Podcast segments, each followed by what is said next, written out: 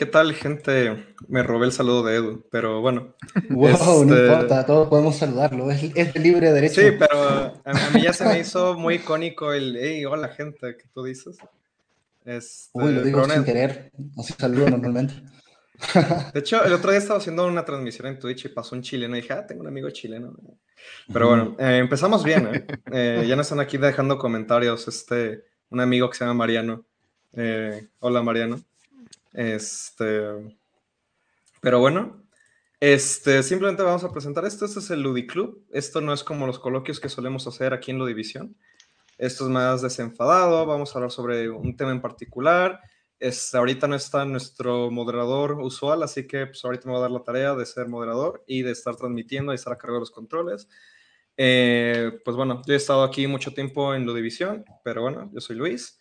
Eh, rapidísimo, pues los demás, este, antes de presentar al, al, al que hoy debuta en la división, eh, Edu, ¿cómo estás? Hey, aquí estoy, muy bien. Eh, estaba pensando, fíjate que tal vez sea una cosa que no se tanto acá en México, ¿no? Esto de la gente. Hey, gente, estuve en clases de portugués y, fíjate que la profe me dijo que a gente significa nosotros en, en Brasil, ¿no? Eh, y me llama la atención porque yo también estoy aludiendo a un colectivo. Cuando digo, hola gente, ¿cómo están? Como a gente conocida. Hola, hola banda, hola banda, ¿no? Eh, sería un poco el análogo. Estoy bien, todo chido. Listo para partir. Eh, bueno, muchas gracias. ¿Qué tal, este profe Rubén? ¿Cómo andamos? Luis, un gusto. Y pues aquí también doble gusto porque pues dos de mis estudiantes ahora estamos aquí compartiendo el espacio virtual, ¿no? Entonces, este, les digo, son, pasitos así muy, muy padres para uno en este rollo. De que pues aquellos que este, pues, sé que nunca me dejarán decir profe, pero ya somos colegas. Eso, ese es el punto, ¿no? Y, para mí es maravilloso. honorífico. Uf, qué bueno, qué bueno que lo digas, porque yo sí, de repente, el tema ahí de, pero sí es más fluido hablar así para mí. Bueno. Pues bueno, y ahora sí, este, eh, ¿Qué tal, o perro? Carlos, ¿cómo estás? Ah, creo que no te escuchamos. Sí. ¿Hola? Hola, hola. No me digas. Wow. Sí, de hecho sí estaba. Algo pasó. Uh perro, está sin audio. Ahorita sí lo escuchábamos, ¿eh? Sí. Sí. No, ¿qué pasó? Es el bautizo, es el eh, bautizo. Sí, bueno. No, no te preocupes, perro. Eh, se lo aplicamos a todos, ¿no? no, mentira, no sé qué pasó, la verdad. Eh, eh, revisa tu configuración de, entrada de audio, tal vez es eso. Pero bueno, Wow Perro se nos suma el día de hoy, aquí en la división, para estar pues, de vez en cuando aquí entrando, las veces que él quiera, ¿verdad? Este, compañero de SAE, aunque, bueno, una generación arriba, de hecho, un trimestre arriba. Em, aquí presentándolo. Eh, ¿Ya se te escucha? A ver, intenta. No, no se te escucha. Tal vez si sales y vuelves a entrar, a ver si eso lo soluciona. Mm, qué extraño. ¿eh? Hola. Ah, ya. ya, ya, me escucha. ¿Ya me escucha? Sí, ya está, ya está. Le moviste a la... Perdón. Eh, yo creo que se me trabó el, el, audífono, como que se puede mutear de manera como manual, por así decirlo. Ah, ya. Ok. de haber sido una, una, disculpa. Oye, entre paréntesis, yo no sé si ustedes están viendo la pantalla como la veo yo, o sea, yo aparezco en, la esquina superior derecha, o perro en la esquina inferior izquierda, ¿sí? Sí, así es. Es que, felicitaciones, felicitaciones por el equilibrio cromático, ¿no? Eh, ah. Me gusta cómo se ve eso, ¿no? Eh, porque... Los puedo mover si quieren. Wow. está bonito, está bonito. Se dio, estoy muy naranja, ¿no? Eh, tengo una luz naranja aquí. En fin. Pues bien. Pues bueno, eh, ahora sí que el, punto es de que voy, voy, a explicar rapidísimo el formato. Vamos a estar cada quien proponiendo un tema en la mesa, ya sea un videojuego que hemos jugado, algún tema relacionado al mundo de los juegos que nos ha intrigado en, en el último, la última semana, el último mes, puede ser. Y básicamente dejamos que esa persona hable del tema y entre todos vamos pues entrando, saliendo, haciendo preguntas. También este, si alguien en los comentarios quiere decir algo, adelante, lo, aquí lo resaltamos, lo contestamos. Pero bueno, yo creo que para arrancarnos y para hacer este, este ritual ¿no? de iniciación, no sé si aquí en Perro tengas algo que comentarnos ¿O preferías que alguien fuera primero para ver qué onda aquí? No, que se tire un perro. A ver, si quieren, si quieren la empiezo sin problema. Estaba venga, venga, esa es la actitud. Estaba entre dos temas, estaba entre dos temas, la verdad, justo no me terminaba de decidir, pero, pero supongo, me voy a ir a la brava, voy a irme por el tema que a lo mejor podría estar más escabroso, que es uno que me ha estado llamando la atención, no solo esta semana, o sea, es un tema que me ha estado llamando la atención desde hace mucho y es algo que, por, ejemplo, con el profesor Rubén ya, ya lo he comentado, ¿no?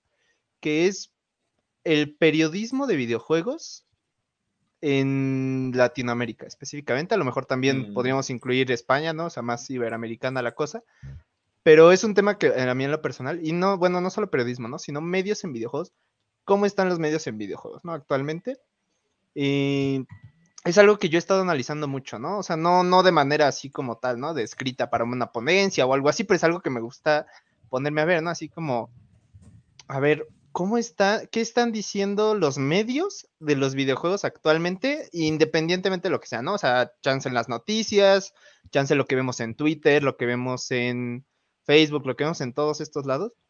Y justo después de como hacer este análisis, eh, también en cierto sentido, pues me he querido como dedicar un poco, ¿no? A, a, medios en videojuegos. De hecho, pues les aplaudo, ¿no? Lo que ustedes están haciendo de abrir un poco más la conversación a lo mejor de, videojuegos en general, ya sea como más, a lo mejor más chill, como, como es ahorita, de manera más formal, ¿no? Como, como lo decían antes, pero abrir un espacio para hablar de videojuegos se me hace como súper importante por justo esto que he estado viendo, ¿no? O sea, la mayoría de los medios en los videojuegos, desde mi perspectiva, a lo mejor estaré mal, tienen como, o sea, están como muy sesgados de ciertos puntos, ¿no? O sea, yo, por ejemplo, estoy muy metido en la comunidad de esports. Eh, y en la comunidad de esports veo que los medios, o sea, también son como muy, en cierto sentido, amarillistas, si así lo quieren ver, como con las noticias que hay de esports o cosas así, es como, o sea, y eso es algo que supongo se deriva de cómo es el periodismo en México, por ejemplo, en los deportes normales, ¿no? O sea, de que pues tienden a buscar el pleito, tienden a buscar como esta parte de generar polémica.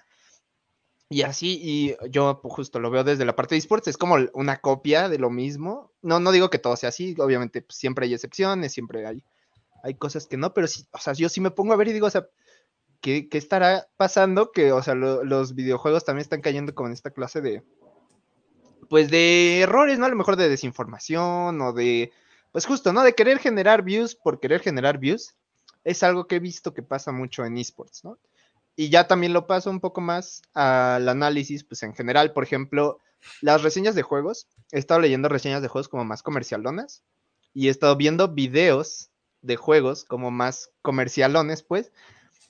Y también digo, o sea, es que esto no está padre. Bueno, o sea, a mí no me gusta, ¿no? O sea, a mí no me gusta lo que leo. Es decir, como, no, es que si tú te compras este juego, te va a ir súper bien, este, yo qué sé, ¿no? O sea, es como un análisis muy, ¿cómo decirlo? Pues en cierto sentido muy superficial, pero también siento que es poco general, ¿no? Es como muy hacia este ideal del gamer, que o yo, yo, perdonen, pero no me gusta mucho tampoco la palabra gamer, pero justo, ¿no? O sea, como que la usan de, oh, no, es que si eres gamer de verdad, este juego te va a encantar, ¿no? Mm. Y es como, o sea, no, gracias, o sea, bueno, menos a mí les digo, a mí no me gusta, ¿no? Como toda esta parte de, de cómo se vende el periodismo de juegos en, en Latinoamérica, bueno, en Iberoamérica, ¿no? A lo mejor no he leído tanto contenido español, pero de lo que sí he visto aquí es que sí digo, no, o sea, la verdad sí está medio, está medio curseado, ¿no? Lo que luego uno anda leyendo. Y un tema que también me gusta mucho es también como la generalidad que tiene, pues, el periodismo, ¿no? Está como muy dirigido, está muy dirigido como hacia esa clase de gente, ¿no? Como hey tú gamer, lete esta noticia, hey, tú que juegas videojuegos y te desvelas jugando, lete esta noticia. O sea, mi mamá me preguntaba, ¿no? La otra vez, que a ella le costaba mucho trabajo saber sobre videojuegos cuando quería a lo mejor comprarme un juego o algo así, porque la información es de ese estilo, ¿no? Así como, no, es que si eres un verdadero gamer, cómprate este nuevo juego que acaba de salir y mi mamá así, o sea, eso a mí no me dice nada, ¿no? Entonces sí siento que falta, no sé ustedes, justo quiero saber sus perspectivas más que nada, cómo han visto en general medios en videojuegos, cómo han visto, pues también a la gente, ¿no? Que, a lo mejor habla de videojuegos y a lo mejor no está tan metida, cosas por el estilo, o sea, sí siento que no estamos tan, tan informados en medios, en videojuegos específicamente, pero es como algo que he notado, a lo mejor me equivoco, a lo mejor ustedes dirán que no, no sé, les pongo el tema en la mesa, ahora sí que. Pues vamos a Híjole, es que, bueno, para mí este es un tema de cierta manera muy cercano y voy a explicar por qué. O sea, es que, de hecho, o sea, yo, bueno, otro día escribí ahí algo que lo publiqué en Medium, pero hablaba de cómo yo entré, por así decirlo, o empecé a acceder a esta idea de querer hacer videojuegos gracias a leer medios. Y, por ejemplo, curiosamente yo no sabía mucho de medios en México, ni por muchos años no sabía que existían medios en México como Atomics o Level Up hasta ya hasta que entré a la carrera básicamente. O sea, yo crecí mucho leyendo contenido de España, por ejemplo, esta es esa página que se llama Nait, que es, es, muy buena, tiene gente que escribe muy bien sobre juegos. Este, curioso, bueno, paradójicamente, porque a mí tampoco me usa la palabra gamer, pero la página de mundogamers.com ahí había gente muy, muy genial que escribía sobre juegos, que les da una perspectiva más cultural, que a mí siempre me gustó mucho. Y pues en Estados Unidos, ¿no? Estaba una revista que me encantaba que se llama Kill Screen, que ahorita ya, ya no existe. Pero a mí todo eso me empezó a formar y decir como, wow, es que yo quiero hacer juegos gracias a ver estos análisis tan buenos que hacen de juegos que no son el típico, ¿no? Como IGN o GameSpot, todo esto. O sea, entonces yo, o sea, bueno, sí he, sí he seguido como esos comentarios que haces de medios y sí estoy de acuerdo en que quizá la mayor parte tienda a caer en este sesgo, pero yo diría que sí hay medios muy buenos, o sea, y pues eso, cuando son gente que analiza chido, o sea, a mí, o sea, incluso a mí me despertó esas ganas de, wow, quiero, hacer, quiero dedicarme a hacer esto por leer análisis de juegos. Y yo por mucho tiempo me, me, me puse a escribir análisis de juegos, de hecho estuve escribiendo en una página que ahorita está un poquito más grande, que también era de España justamente. Pero yo, yo, o sea, antes de entrar a la carrera, antes de empezar a hacer juegos, yo me acerqué por, es, por ese lugar. Entonces digo, pues como que, o sea, no me trigueo, pero como que siempre quiero opinar sobre esto porque es como, oye, los medios no son malos. O sea, hay medios muy, muy buenos de videojuegos. Sí, fíjense que este, yo veo esto, eh, particularmente lo que es el, el ámbito latinoamericano, bueno, y muy cargado México-España, eh, generalmente como que se van en dos derroteros diferentes, ¿no? Los que son muy de consumo, es decir, se enfocan muchísimo en vender, de, en vender juegos, lo que esté mainstream, eh, una polarización, digo, mm, la idea es que sea más relajado, pero por ahí José Zagal señalaba este, este concepto de la comprensión inocente, que pues Carlo y, y, Luis no me dejarán mentir que siempre hablo de eso, pero tiene que ver mucho con esto, ¿no? Es cómo estás visualizando el medio a partir de simplemente tu propia experiencia y que desde ella pues entiende que por muy completa, por muy grande que la trates de, de lograr, realmente está restringida, está muy limitada, ¿no? Entonces, por ahí tienes pues estos youtubers famosillos por ser amarillistas, por hablar maravillas y porquerías de los juegos, y sin duda, este, son un, mal referente para, para, poderse documentar, para poder entender realmente el contexto del videojuego, solamente porque pues, han tenido cierta popularidad de estas personas, se sienten empoderadas para dar su opinión libremente, Ahora, tienen derecho a hacerlo, sin duda, ¿no? Pero el problema es de que pues no, no hay, no hay espacio ahí para una discusión genuina. Y otros medios, ya, por ejemplo, están estos más industrializados, como bien decía este Luis Level Up. Eh, a mí originalmente su, línea editorial como que no me gustaba mucho, porque los veía muy, eh, que habían caído mucho en ese lado, este, eh, también comercialón, pero ya afortunadamente creo cosa de un año para acá, me parece que ha, madurado más esa, esa, parte editorial. Por ahí ya hemos platicado algunos videos este, que ya Level Up tiene en un nivel de discusión más interesante. Por ejemplo, el que referíamos hace poco, ¿no? Sobre, incluso, spoiler del tema que viene, ¿no? Sobre la cuestión de este, de la, el conservadurismo en videojuegos, es decir, la mm. preservación. Entonces ya de ahí se siente un discurso más maduro en términos de, de hacia dónde podría llevarse los temas de, discusión en videojuegos en medios. Entonces son pasitos pequeños, por ahí otro, nada más que su estilo no es del gusto de todos, por ejemplo, los tres gordos bastardos.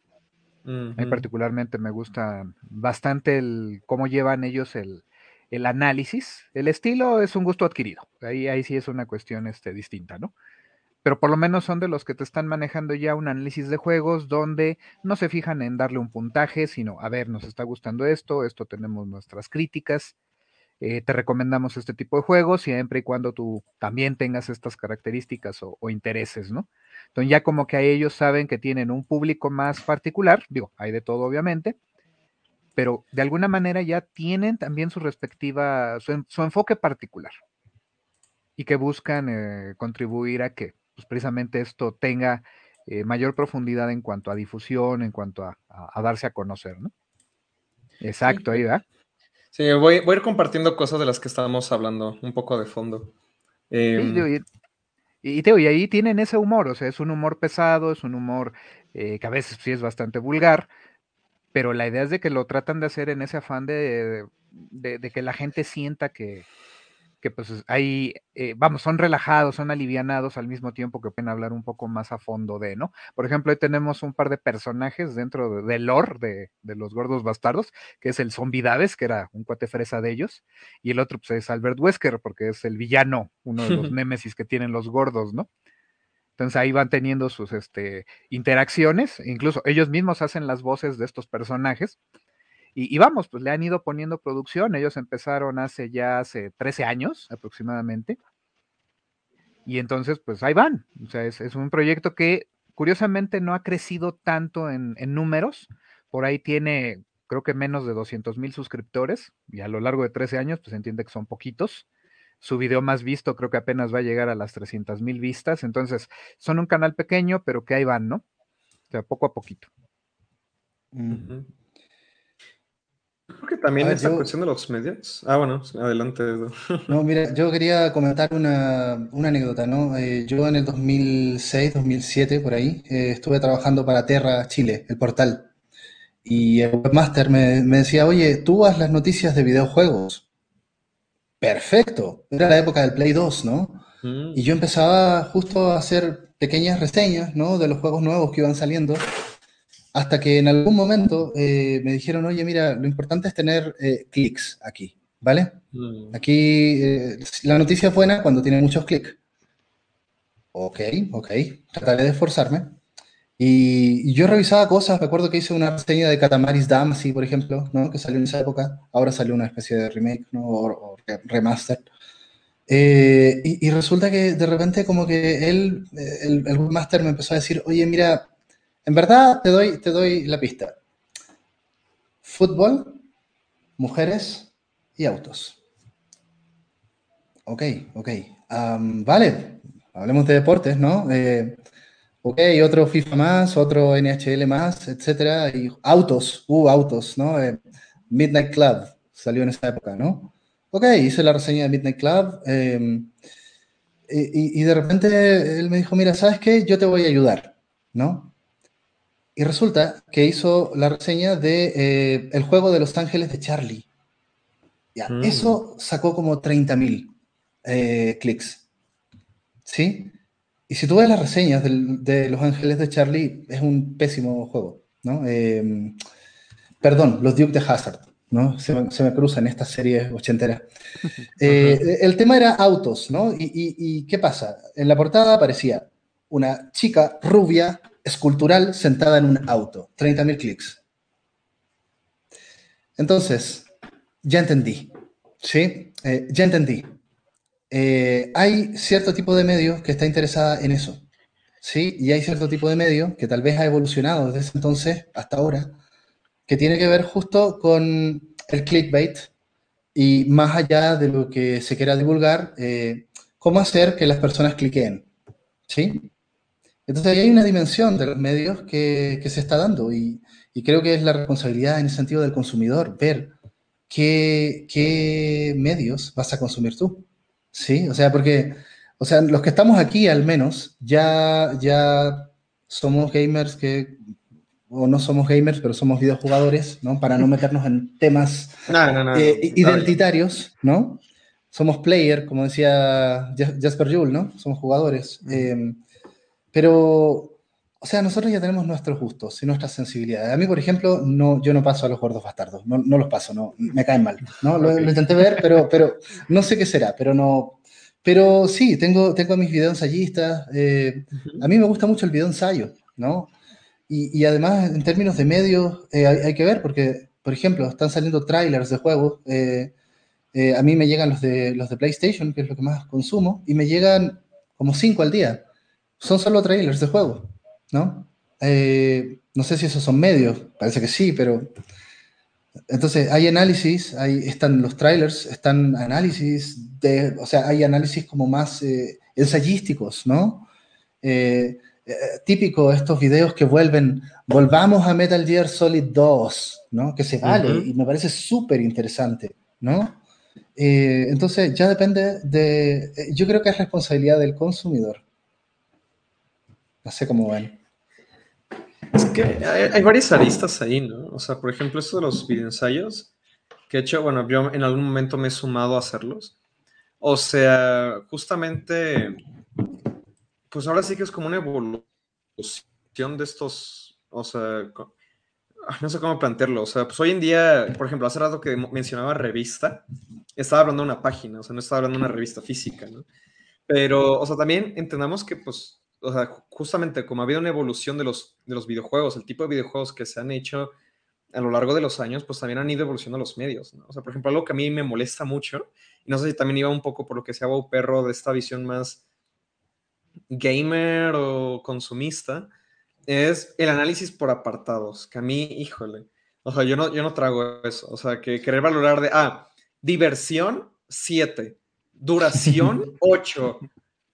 ¿Qué? O sea, yo, o sea, yo prefiero, o sea, si le van a poner una nota, ok, va, pero dividirlo por apartados es como darle un aspecto muy funcional al juego y no ver más allá de eso, ¿no? Por eso a mí también, me, cuando empezaron a aparecer todos los videoensayos, que era algo más holístico, algo más de vamos a analizar el juego a partir de un, un punto en específico, que en teoría es lo que queríamos hacer hoy, ¿no? Pero este, o sea, yo soy más de esa escuela, ¿no? Sí, justamente, o sea, de hecho algo que a mí me, uno de los como personajes que más consumo justo en este caso sería como Dayo, que es, es bastante famoso, es de España.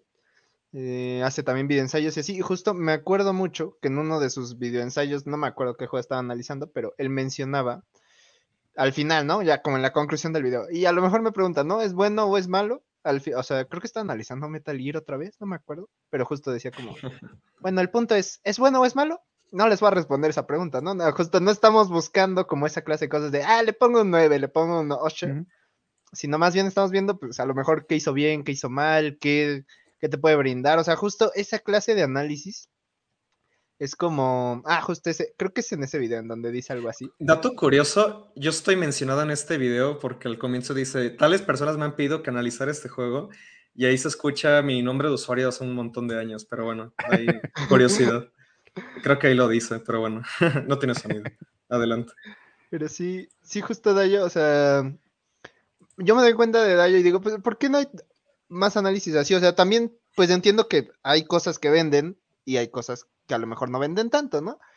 Pero yo, o sea, yo sí soy partidario de la idea de que podríamos, a lo mejor poco a poco, justo con esta clase de, de, de, de programas, ¿no? Como lo sería en el que estamos ahorita mismo, tratar de promover más una cultura como más responsable, si así se quiere ver, a lo mejor más consciente, pues del videojuego, ¿no? Porque a fin de cuentas está padre, o sea, también no, digo que todos, y, eso también, o sea, lo respeto, no todos así se tienen que meter a leer a Jesper Jules para ponerse a jugar un videojuego, o sea, no, no, no.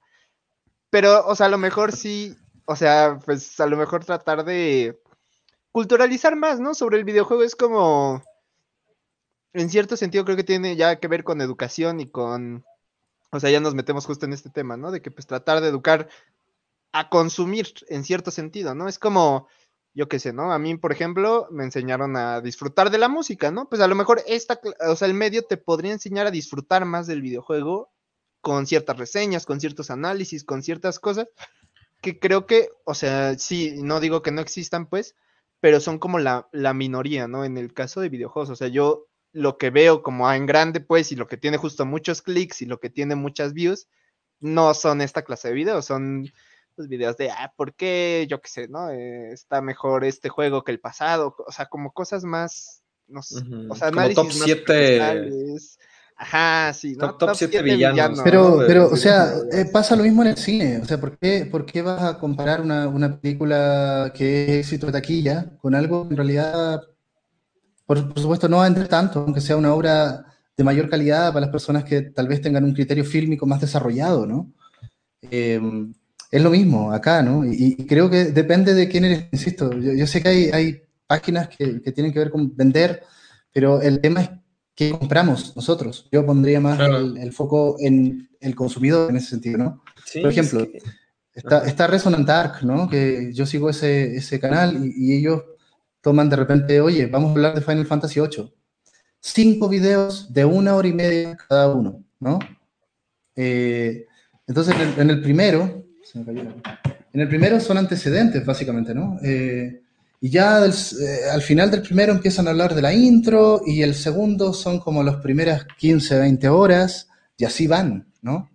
Por supuesto, la gente muchas veces no tiene tiempo para consumir ese, esa cantidad de tiempo, pero sonó raro lo que dije, pero a lo que voy es que a mí me interesa porque yo jugué hace mucho tiempo ese juego y, me conecté con eso, entonces yo no tengo problema en consumir ocho horas de, de, podcast sobre Final Fantasy VIII.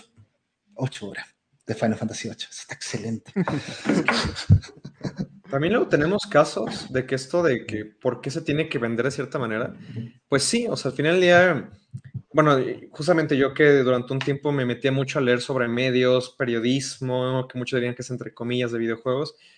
Y este, pues por ejemplo, luego lees de muchos casos, ¿no? De que pues si hay analistas o reseñadores, como les quieran llamar, que por ejemplo se oponen o se oponían a, dar como una valoración como muy simplemente por vender hype, ¿no? Pero luego como los jefes de estas páginas dicen como no, es que no puedes no ponerle tanta nota a este juego, ¿no? Y ya ni siquiera es tanto porque, ah, es que nos pagaron, es más porque, porque la gente quiere ver que le pongamos tanta nota a este juego, ¿no? Y ese juego no puede tener menos de esta nota.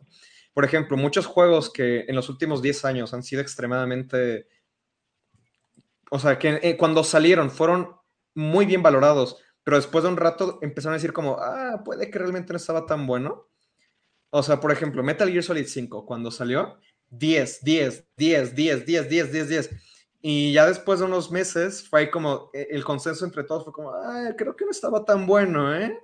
Y de nuevo, porque ¿cómo le vas a poner un 5 a Metal Gear, verdad? O sea, es eso. Entonces, pues, es todo un rollo ahí, pero es muy importante hablar. Creo que es un buen tema. Yo creo que ahí le pegó mucho al, videojuego eh, la cuestión de que se industrializó demasiado rápido vamos, el cine tuvo un tiempo en el que era una curiosidad, era un arte, tuvo esa, esa posibilidad de, madurar en, ciertos aspectos como medio y posteriormente se industrializa, ¿sale? Pero acá el videojuego casi desde sus inicios se convierte en una industria y obviamente eso orienta, eh, em, eh, dirige demasiado el, el ángulo de visión hacia vender, vender, vender, vender, consumir, consumir, consumir, ¿no?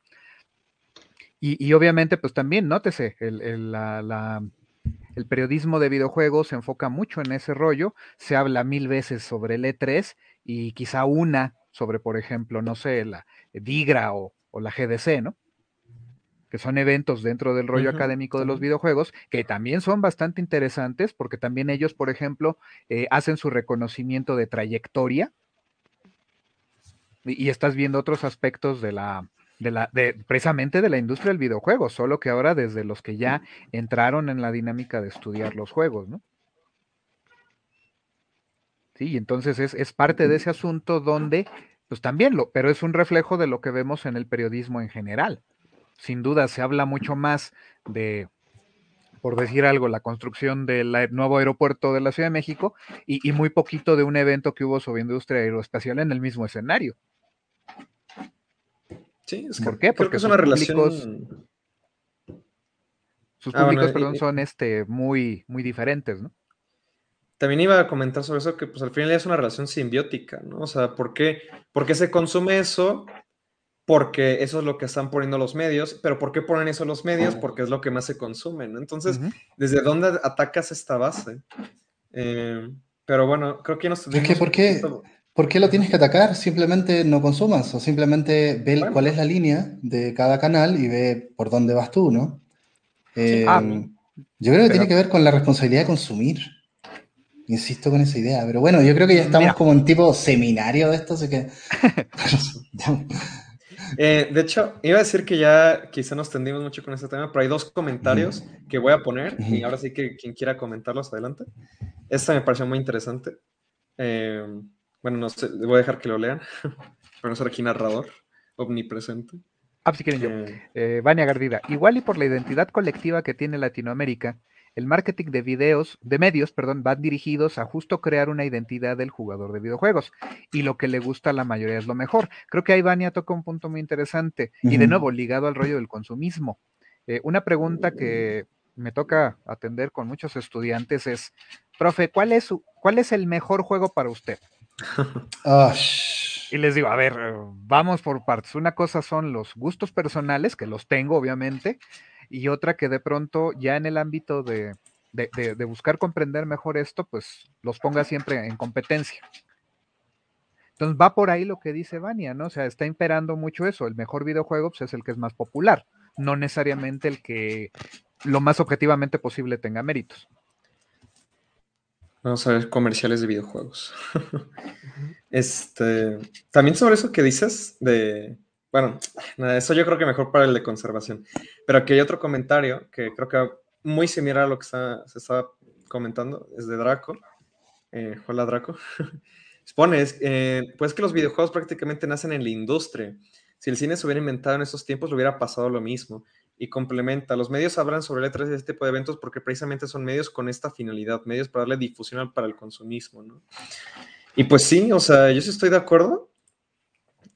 o sea, de hecho es algo que me puesto a pensar mucho, o sea, ahorita como que los videojuegos y vamos a llamarles híbridos o experimentos este, eh, que van por la misma realidad, ¿no? Eh, todo esto ahorita es lo más reciente, lo más nuevo, ¿no? Ah, wow, interactividad. Ahorita no, no soy capaz de imaginarme el día que salga otra cosa, ¿no? Como, ah, los videojuegos 2, ¿no? ¿Qué va a ser? ¿Qué va a ser el siguiente gran medio, ¿no? Que salga. ¿Y cómo lo vamos a tratar? ¿En qué condiciones van a ser?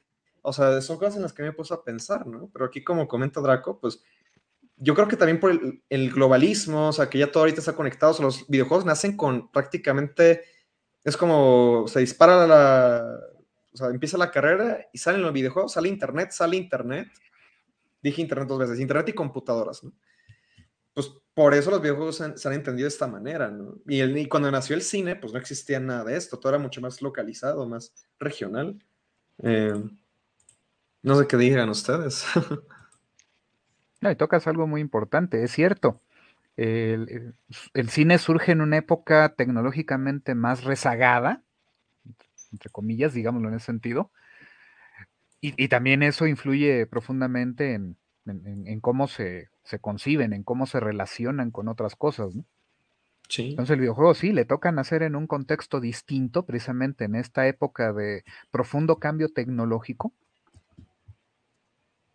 Y, obviamente, pues también desconocemos mucho de, o, al, menos, al menos al momento en que salen, desconocíamos muchos de sus efectos.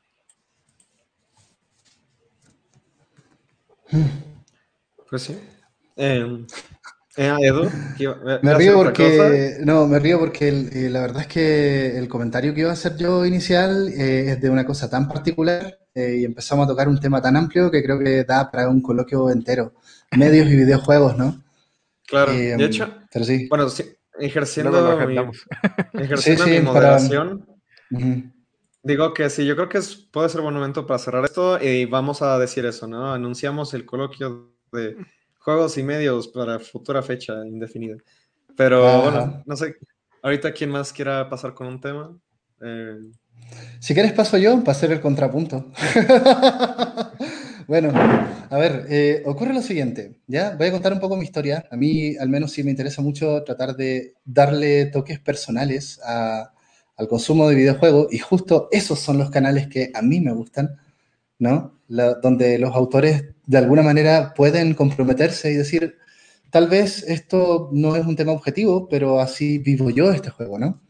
Entonces, em, primero, con la noticia de que hoy día eh, la Epic Store está regalando Europa Universalis 4, y yo soy súper fan de la serie, eh, me puse a pensar en qué pasa con los juegos de estrategia en PC, ¿no? Eh, y, parece que este tema de los juegos de estrategia en tiempo real es, como si fuera un patrimonio del PC, ¿no? Eh, es difícil encontrarlos en consola en la actualidad, ¿no? Entonces dije, ah, mira, hay ya todo esto, me compré hace un tiempo, ahora dije, Company of Heroes 2, ¿va?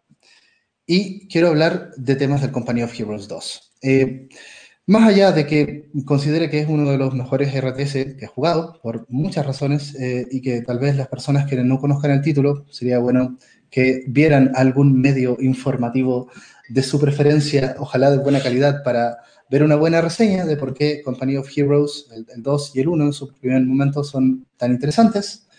Eh, pero quiero hablar de una cosa que, eh, que me llama muchísimo la atención y que creo que eh, ese juego, no, he visto ningún otro juego que lo haga mejor, básicamente. Eh, los diálogos contextuales.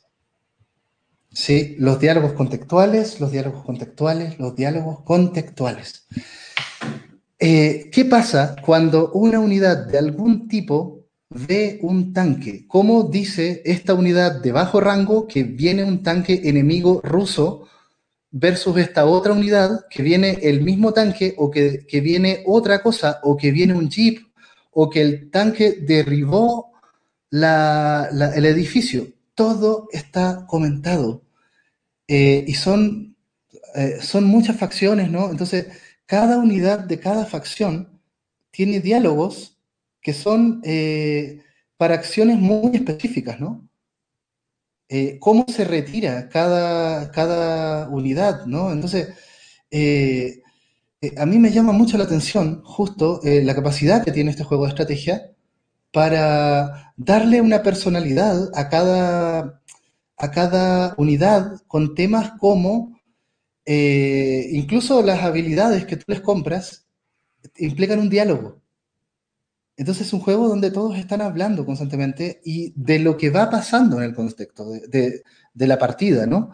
Eh, lo que más me recuerda a mí, por ejemplo, eh, es eh, The Last of Us 2, ¿sí? Que tiene un sistema de diálogos contextuales con los enemigos, de tal manera de que si tú atacas a uno, el otro hace un comentario de cuidado y si lo matas, el otro hace otro comentario, pero si matas al primero, el otro hace otro comentario, y si tú te escapas, el que queda dice, se está escapando de una manera particular.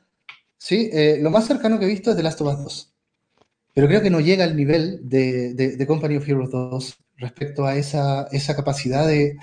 Porque yo me acuerdo de los juegos antiguos, ¿no? Eh, sobre todo los de Activision, eh, en la época del 2000, si alguno recuerda, cómo los personajes empiezan a tener diálogos que hacen loop y se repiten una y otra vez el mismo diálogo eh, cuando hacen una acción, ¿no? Eh, eh, recuerdo el, de, el primer juego de Vampiros la Mascarada, ¿no? donde manejas a este tipo medieval, ¿no?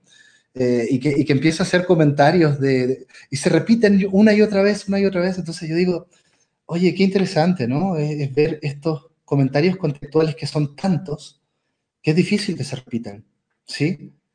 Solo eso me gustaría señalarlo. Y, qué, interesante se hace el juego. Esta, esta especie como de experiencia de que, de que los, los personajes, como dicen tantas cosas y hay tantas situaciones, eh, es como si tuvieran vida propia, ¿sabes? Es como si opinaran sobre algo. O sea, los rusos tienen esta unidad de delincuentes eh, eh, que los tiran a la guerra, no me acuerdo cómo se llama, eh, y ellos eh, de alguna manera hacen comentarios muy especiales cuando ganan, eh, pierden, viene un tanque, ¿no? eso lo hace muy interesante, ¿no? los ingleses, ¿no? porque además no, no, es que simplemente describan la situación, es que le dan su qué, ¿no? eso, eso quiero comentar. Como ven, es algo bastante más acotado, pero está bien. Y aquí nos vamos a atender otra vez eh, tres horas, ¿no? solo, solo compartirles eso, ¿no?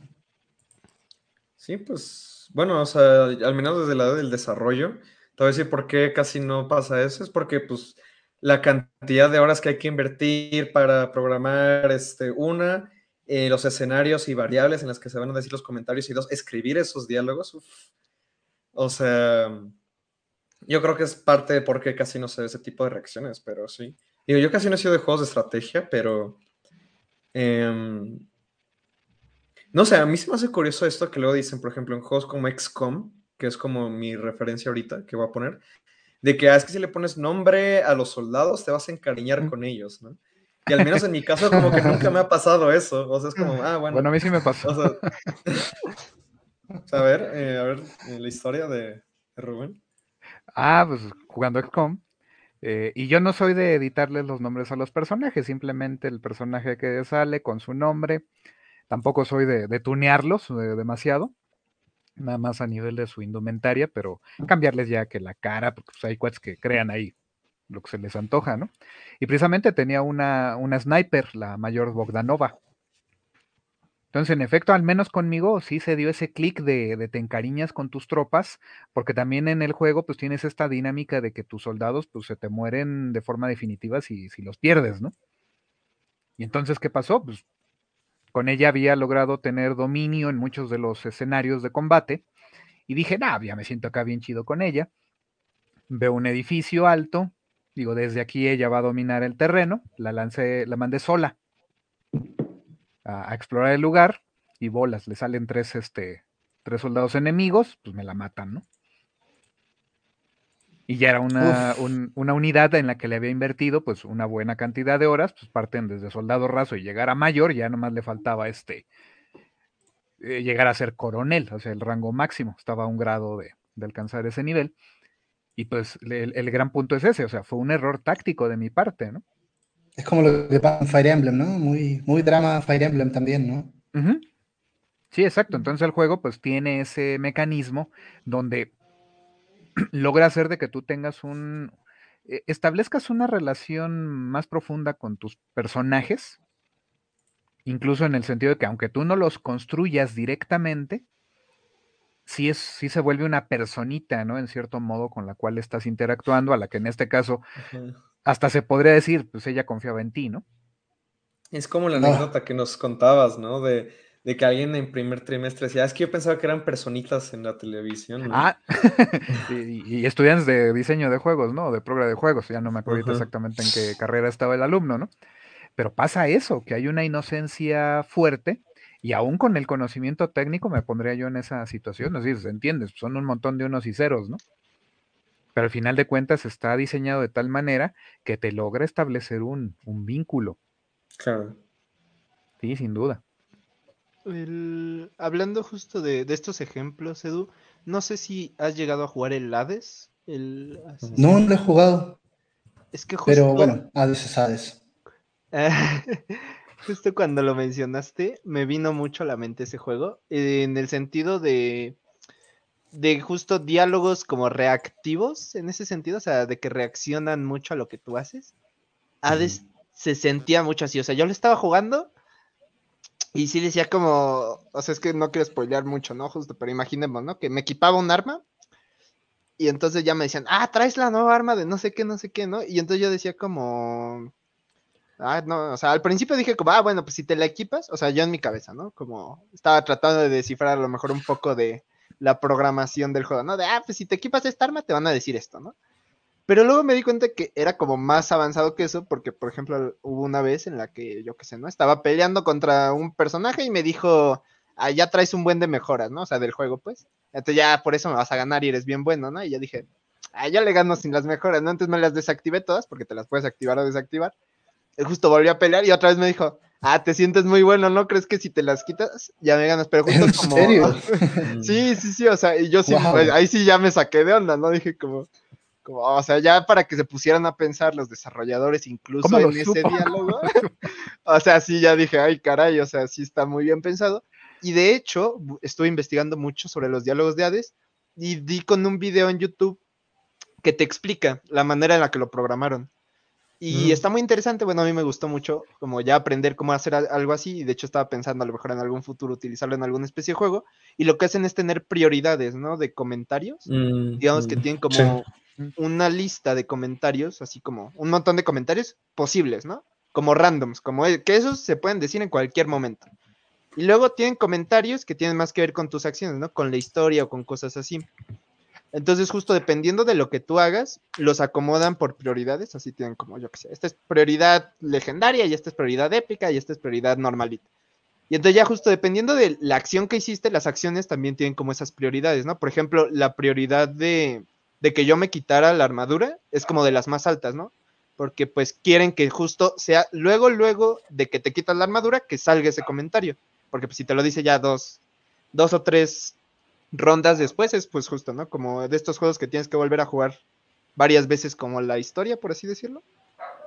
Eh, entonces, o sea, no tenía sentido que a lo mejor me lo dijeran en, en, los siguientes dos rounds o algo así. O sea, es algo que se me tiene que decir luego, luego, para que surja efecto. Entonces tiene como una prioridad más alta. Entonces por eso me lo decía, ¿no? Y tiene esa clase de comentarios, está muy divertido. O sea, como todo lo que puede llegar a pasar, está muy chistoso, está muy padre. O sea, sí, lo recomiendo mucho.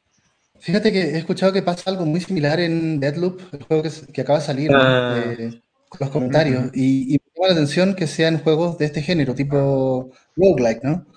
Eh, porque justo el tema del ciclo, ¿no? Una y otra vez, eh, que de hecho, por ejemplo, bueno, Deadloop le han dado muy buena crítica y todo, pero yo digo, mira, yo no me lo compraría. Yo, la verdad es que los, los roguelike son, son un tema especial para mí, ¿no? O sea, cuando, cuando partí con Eternal ya a pesar de que es un juego que es, pero el, lo churrigueresco absoluto del efecto especial, ¿no? Y que está muy bien hecho, es que esto de partir del principio, no sé, no, pero bueno, tal vez justo en este tipo de género funcione bien lo que está haciendo Hades, ¿no? Eh, porque este tema de los ciclos, no sé, pero a mucha gente le puede aburrir. Ahora, si, si, si el juego es reactivo, sobre todo en términos de los diálogos a lo que está pasando, tienen una especie de, posibilidad narrativa eh, que va más allá de lo lúdico, ¿no? Y de repente la narrativa es lo que te puede enganchar de un juego, ¿no? Bueno, lo lúdico también, pero la narrativa suma. Sí, sí, y justo, a menos yo de todos los roguelikes que he jugado, bueno, de esta como manera de, ciclar el juego, siento que Hades es el que mejor te lo justifica narrativamente. O sea, tiene mucho sentido el por qué vuelves a jugar y vuelves a jugar, que obviamente pues es un spoiler, pero, o sea, no estás volviendo a jugar porque sí, o sea, tiene que ver como con la historia. No es como de que pierdes y se reinicia como el juego, ¿no? Por así decirlo, y tienes que volver a empezar y vas avanzando, sino que pierdes y digamos que te regresan al inicio. No, no es como que mueras ni como algo así, sino la historia va continuando, o sea, cuentan las veces que perdiste, cuentan, o sea, todo eso forma parte del juego y eso pues a mí se me hace muy interesante, ¿no? Es como, de todos los juegos que he jugado así, este es el que como que más dije, ah, caray, sí le pensaron, ¿no? A la hora de, pues de estarlo haciendo también de manera narrativa, ¿no? O sea, que se justificara de todas las maneras posibles el volver a volver a jugar, ¿no? Así varias veces. Híjole, es que muy bueno. Yo con el tema de repetición he estado muy maravillado a nivel de diseño, porque de hecho, o sea, he estado jugando como unos cuatro juegos que se basan en la repetición justamente, y es que me he dado cuenta, bueno, voy a hacer un inserto de un juego que iba a mencionar, bueno, ya no le iba a comentar hoy, pero se llama Katana Zero que se basa mucho en el tema esto de, la repetición, que bueno, lo terminé hace unos días y dije, ah, me gustó, siento que es una especie de Hotline Miami mm, eh, más reciente, pero aún así, este, como que varios de esos juegos, o sea, Katana Zero, algo que sí me hizo reflexionar y quizás más ahorita por la experiencia que he tenido jugando otras cosas, en donde estoy, dije, es que sí, o sea, la repetición es uno de los elementos más principales de los videojuegos y no, no sé por qué no lo había como conectado de esa forma, ¿no? Y, por ejemplo, también estaba jugando 12 Minutes, que es el tema que iba a poner más, más tarde. He estado jugando el DLC que salió de Outer Wilds, que si no lo conocen también es un juego que se basa en los loops de tiempo, en las repeticiones. Y pues nada, quizás ahorita no sé muy bien cómo elaborarlo, pero es como, a mí ahorita me, genera mucho ruido, ah, me gustaría hacer un juego que se base en repeticiones, ¿no? Como que me parece, no había hecho esa conexión de, ah, es que los videojuegos se basan mucho en repetir, repetir, repetir, repetir. O sea, sí lo había pensado en algún momento quizá, pero apenas dije como, ah, o sea, no sé cómo explicarlo, pero bueno. O sea, a ver, eh, partiendo por, por, Space Invaders. Claro, sí. No, nos podemos ir a los juegos de mesa. Sí, por es lo que iba a decir, ajedrez. Es, exactamente, es el asunto, ¿no? Eh, que, tienen en común muchos de los grandes juegos de mesa, que su sistema es eh, profundamente repetitivo. O sea, en ajedrez, ok, tienes una diversidad de piezas para jugar, sí, pero al final de cuentas solo estás restringido a elegir una acción de todas las posibles, ¿no? Yo no sé si se comentaba, pero en Chile se, se, le llama dar vuelta a un juego. Cuando tú llegas al final de un juego antiguo, tipo arcade, en este no, pero tú lo terminas y el juego vuelve a empezar en dificultad más alta. En muchos casos pasaba así, en los arcades ochenteros, ¿no? Ah, claro, porque ahí tenemos otro gran asunto. Eh, una manera de alargar el gameplay en la antigüedad, eh, suena, suena como que fue hace demasiado tiempo. Es cierto, muchos de ustedes todavía no nacían, ¿verdad? Pero este, en la antigüedad gamer. En la antigüedad gamer, en la prehistoria gamer, pues también la, de nuevo, los factores técnicos, ya ven que hemos platicado bastante de esa cuestión, eh, imponían a los diseñadores el asunto de, ok, ¿y ahora cómo le hago? Pues, ¿cómo incremento la dificultad? Y los llevó a empezar a revisar eh, los factores que, permitían modelarla. Y desde ahí empiezas a decir, ah, pues sabes qué, vamos a repetirlo, pero los enemigos se mueven más rápido o tú te mueves más lento. O los disparos se mueven igual a una velocidad distinta. A veces ahorita lo que está poniendo Luis, precisamente de, material, eh, el errorcito, bueno, el boxito que tenía eh, Space mm. Invaders, ahí la aceleración era más que nada por la liberación de carga del sistema. ¿No fue intencional? No fue intencional. No, no, Simplemente la consola, bueno, en este caso la, máquina, ah, ve, ve, cómo se mueven ahí lentamente, pero porque tenemos que procesar aproximadamente este 60 aliens eh, simultáneos, ¿no? ¿Sale? Entonces resulta que conforme los iba este, matando, pues obviamente la computadora iba teniendo una menor carga de cómputo. Entonces, si te fijas, se empiezan a mover cada vez un poquito más rápido, pero llegó un momento en que habiendo unos, unos cuantos, la capacidad de procesarlos ya era mucho más liberada para el sistema y por lo tanto, pues se iban mucho más rápido. Sí, de hecho, eh, en, estos videos de Mark Brown, que seguramente varios lo mm. conocen, que habla de estas cuestiones, tenía un video que hablaba de Space Invaders, que se me hizo súper genial, que hablaba de cómo Space Invaders inventó, bueno, no sé si inventó, ¿verdad? Mejor dicho, no sé cómo, no sé cómo le decía, como formalizó la dificultad en videojuegos, como estos sistemas de progresión, ¿no? que ni siquiera se le podría llamar un sistema de progresión, pero es curioso, ¿no? Como a partir de este error de cómputo o esta cualidad de la computadora, ¡pum! Y ahora tienes progresión. Entre más, entre más juegas, más difícil se hace, ¿no? Eh, a mí se me hace súper loco.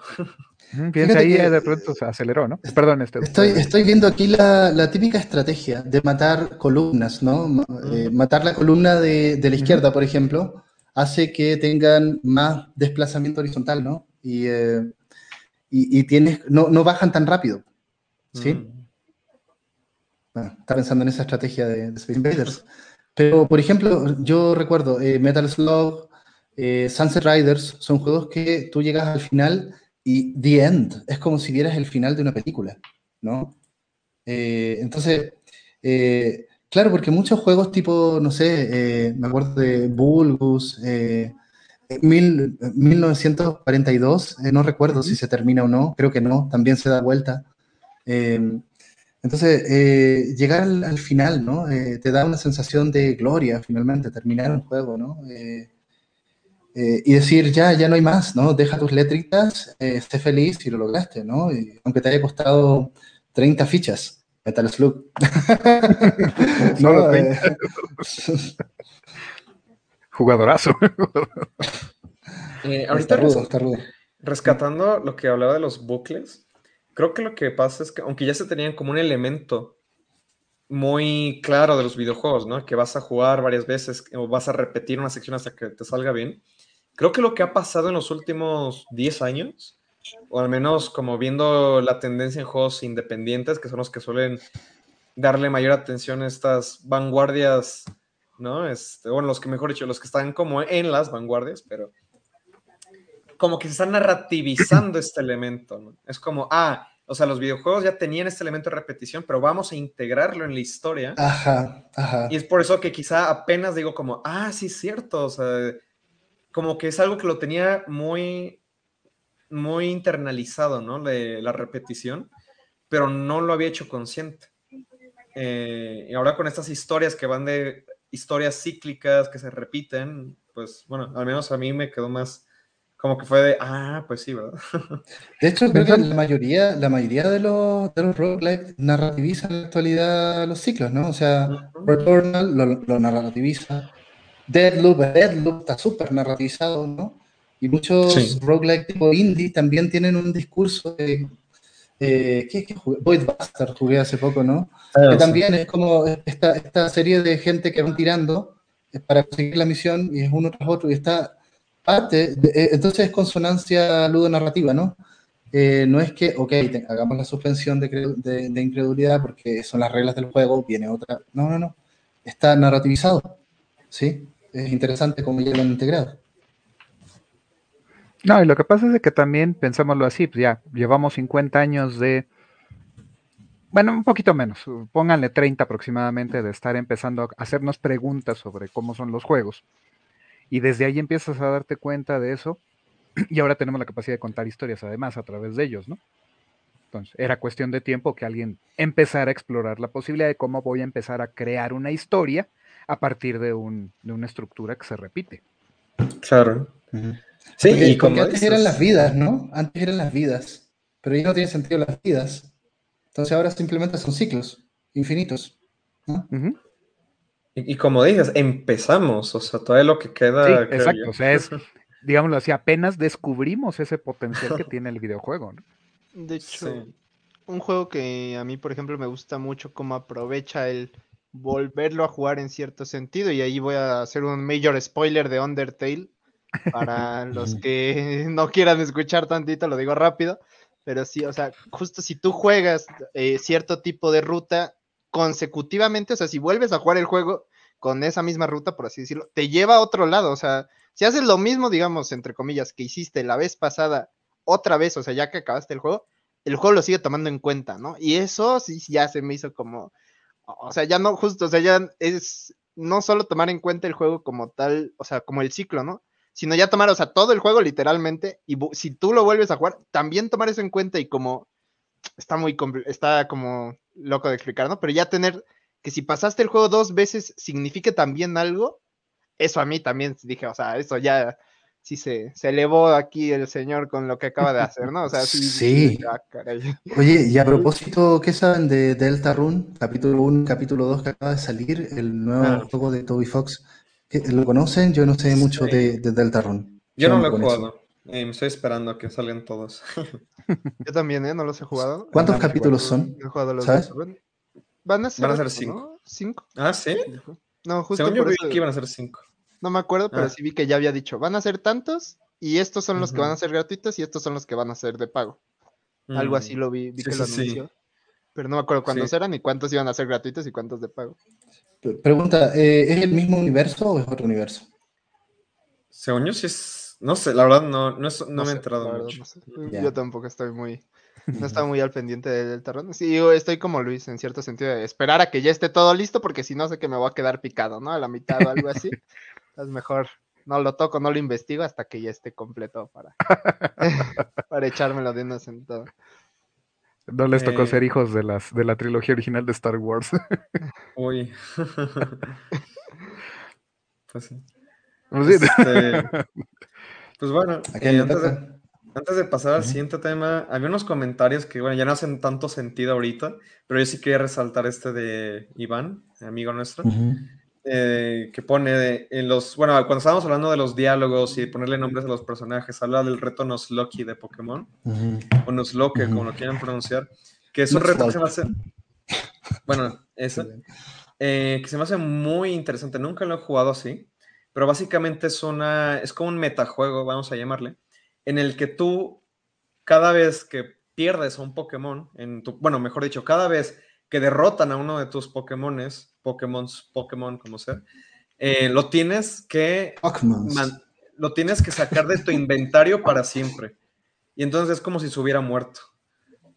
Y eso, eso dicen que sí hay partidas que son súper, súper este, fuertes en ese aspecto, porque puedes llevar jugando toda tu partida con uno que nunca se te había muerto, y en un momento se, lo derrotan y es como si, tuviera, si se te hubiera muerto, y no lo puedes volver a usar jamás. Eso. Como Fire Emblem, ¿no? Lo uh -huh. vuelve Fire Emblem, básicamente. sí. Sí, bueno, aquí es algo impuesto, ¿no? En, el juego, pero sí. Ajá, ajá. Pues bueno. Eh, eh, Rubén, ahora sí, un tema que quieras poner en la mesa. Pues lo voy a sacar un poquito a colación de algo que ha estado pasando recientemente con mi familia, particularmente con mi mamá. El asunto de que este, finalmente di con un juego que le interesa a ella. ¿Vale? ¿Cuál es ese juego? Eh, Microsoft Flight Simulator. y, me ha llevado esta reflexión eh, sobre el asunto, ¿no? ¿Cómo, realmente sí existe un juego para cualquier persona? O sea, puedes empezar a acercar a las personas al juego, tal vez no lograr exactamente que jueguen en el sentido eh, tradicional de agarrar un control y, y, ser parte del escenario en ese sentido de, o de competir. Pero, por ejemplo, si logra hacer o si logra detonar el interés por un poquito más a fondo sobre los juegos, ¿no? ¿Qué pasó? Pues ya hace tiempo, ya ven que salió para, para PC el Flight Simulator, etcétera. Lo instalé, etcétera, etcétera. Lo había empezado ahí a medio a tocar, pero eventualmente un día, este, pues ya me animé un poquito a jugarlo más en forma. Ya, justo hoy, hace un, hace un rato, logré hacer mi primer vuelo completito de salir de un aeropuerto y llegar a otro. Me aventé algo pequeño, fue de aquí del aeropuerto de Toluca al, aeropuerto de la Ciudad de México. Entonces un vuelo de menos de 20 minutos. ¿Y es tiempo real a todo esto? Pregunta o cómo va eso. Sí, sí, o sea, incluso si tú te programas un ah. vuelo de 11 horas intercontinental, te lo puedes aventar, ¿eh? Así. Y la idea es esto, o sea, al final yo puse la salida, circunstancialmente, pues yo vi un poco acá en la zona de Toluca, entonces le puse activada la función de clima en tiempo real, etcétera, etcétera. Pero la primera vez fue un mi primer vuelo, pero sin maniobras ni de despegue o aterrizaje. Simplemente de estos este, eh, rutas escénicas que tienen, que exploras una zona, aunque nada te impide que te pudieras alejar lo más posible. No sé ahí si el consumo de combustible afecta, pero no lo he intentado, ¿no? Entonces en esa ocasión, pues invité a mi mamá, oye, mira, este, estoy jugando este del avión. Estaba, yo sobrevolando sobre la región de, este, de Nápoles en Italia y le dimos una vuelta al Vesubio y todo este rollo. Y digo, le dimos una vuelta porque mi mamá finalmente ahí se sentó junto a mí y me acompañó en el vuelo mientras yo era el piloto, ¿no? Y entonces íbamos interactuando y me decía, oye, este, ¿por qué no le intentas dar la vuelta por aquí? ¿Qué más hay? O sea, se, se involucró en el juego. Fue mi pasajero en ese, en ese vuelo, ¿no? Al grado de que pues, después me dijo, lamentablemente compromisos este, eh, familiares ya no nos permitieron hacerlo como tal, pero me dice, ¿y cuándo volamos otra vez? Y hoy que hice ese vuelo, me acompañó en la parte final, incluso pues vio cómo hice ahí mi aterrizaje todo feo, porque pues primera vez, bueno, segundo aterrizaje que hacía en ese sentido. Pero la idea es eso, me, ha estado acompañando mientras juego, ¿no? Y en ese sentido ha jugado conmigo. Y créanme, era una es una persona que por muchos años me costó trabajo eh, convencerla del valor que tiene jugar, ¿no? Eh, a mí me llama mucho la atención que, le haya gustado el Flight Simulator, ¿no? Que parece ser un juego como tan técnico. Eh, Ajá. Yo, yo, pensaba, o sea, yo en general las personas no gamers, la, como que les doy juegos tipo películas, ¿no? son más fáciles de, comprender para mucha gente, pero sí me llama mucho la atención que, que haya enganchado eh, con un juego así, ¿no? Eh, claro, es una simulación, eh, entiendo que es muy claro el referente real, ¿no? pero, o sea, yo veo eso y, me mareo, ¿eh? Qué miedo ese panel de control, ¿no? Algo, digo, ya, ya es un avión de, línea, ¿no? Pero, pero la idea es eso, para mí fue una cuestión maravillosa, le, le digo, es que no tienes idea, mamá, cuánto he disfrutado este rato que compartimos porque por primera vez ya, ya le empezaba a interesar más el rollo académico de lo que hacía y toda esta cuestión, ¿no? Pero nunca se había permitido, digámoslo así, como acompañarme a, ver, un juego, incluso hasta Journey, que yo creí que era uno de los medios en los que este, posiblemente hubiera enganchado más. Le llamó la atención un poquito y todo, y ya está bonito, hijo, y ya, pero fue así, de, está bonito, ¿no? ¿no? No logró enganchar con él. En cambio, ahorita la idea de, viajar en avión, aunque pues, ella sí ha viajado en avión, pero fue así de, vamos a volar, vamos a, viajar juntos a algún lugar, ¿no? Y, ese nivel de, de, comunión, de comunicación, pues es, me, llamó poderosamente la atención. E, esa idea, y cuando le expliqué, mira, pues es que el juego está tomando datos del internet para saber qué clima hay. Circunstancialmente, en un momento cayó un rayo en, el juego, y, y, por acá se oyó el retumbar de uno real. No me digas. Y, fue así de, ¡oh! eso es suerte, una, ¿no? Una coincidencia, obviamente el juego toma datos de la meteorología, pero no va a simular este, la tormenta perfectamente, ¿no? fue una simple coincidencia, pero que pues contribuyó también a hacerlo este, muy interesante, ¿no? Además de que le iba diciendo, mira, aquí ya vamos bajando en la zona de este, ya, ya pasando donde está la marquesa y todo este rollo, ya, ya en el otro tramo. Le digo, mira, pues creo que aquí vengo sobre Coajimalpa, ¿no? Y aquí está Santa Fe. Le digo, mira, y de este lado tenemos, o sea, como que iba ubicando la ciudad y también eso le, pues, le, interesó, ¿no? Y ya cuando me vio de que venía la maniobra de aterrizaje, aunque venía con asistencia, porque pues me apareció ahí el corredor de, descenso y todo este rollo, pues ya lo hice más o menos, porque sí di un tumbo ahí medio, medio brusco y ya finalmente acabé asentando bien el avión, ¿no? Pero les es eso, logré hacer la maniobra y así bien contenta, ay, hijo, así lo aterrizaste y no te mataste, ¿no? Entonces, celebrando eso y para, vamos, me, ha convencido eso, ¿no? Todas las personas, hay un juego que lo va a enganchar y, muchas veces es el que menos imaginamos, ¿no? Ese es el gran tema, ¿no? Es que es un juego serio, ¿no? Esto es un juego serio, ¿sí? Eh... Mm, sí, no. Porque pues precisamente es parte de ese asunto, o sea, e, es serio en el sentido de que, pues sí, te puedes clavar al grado de tener desactivadas todas las asistencias y tratar de reproducir un vuelo en forma, ¿no? puede llegar a ese nivel de seriedad, pero al mismo tiempo puede ser una cosa más casualona, por, por usar la terminología que luego se, se maneja, donde pues simplemente le activas todas las ayudas, incluso ya lo haces desde un escenario donde el avión ya está en vuelo y lo puedes interrumpir en el momento en que tú quieras y puedes disfrutar del paisaje. Porque incluso le, activas un piloto automático para un, rumbo, también ahorita me estoy familiarizando cómo este, quizá modificar un plan de vuelo, cosas de ese estilo porque, porque también ya me enganchó a mí en el rollo de, pues me interesa este, poderlo jugar más competentemente, poderlo pilotear mejor. Incluso digo, me, dio chance de, revivir a un, un, accesorio que compré hace unos 20 años o más y que había estado arrumbado ahí en el, en, el closet de, su casa, chicos. Al Sidewinder, ¿no? El Sidewinder, exactamente. Y este es el sencillo. Mm, por ahí un amigo tiene este, el que tenía retroalimentación de fuerza y todo acá más padre, ¿no?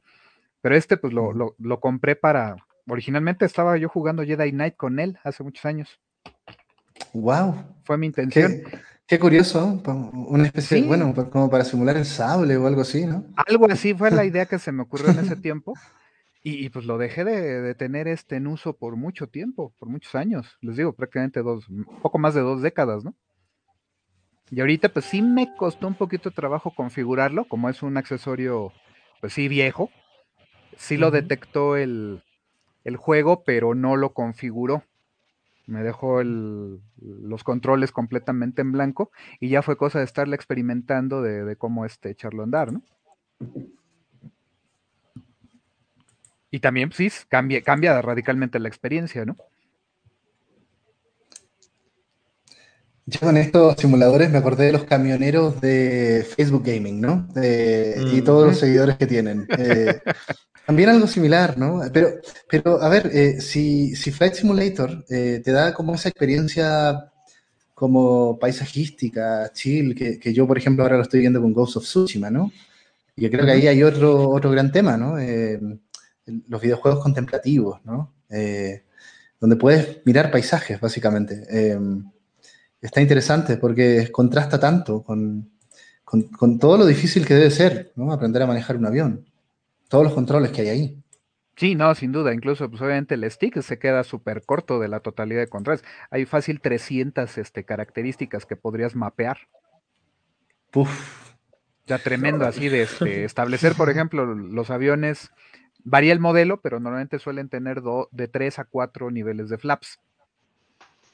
Los alerones. Los que te ayudan, los, ándale, los que ayudan a, mantener la sustentación del avión.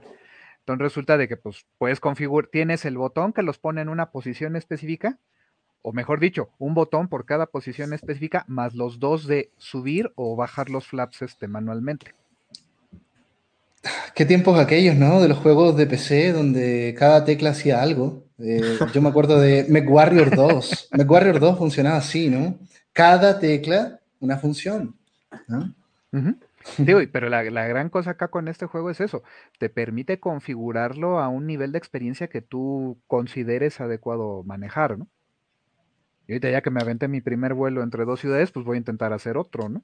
Ya una, una ruta un poco más larga y ya, les digo, o sea, está padre eso, te vas este, familiarizando con, el sistema de juego, ¿no?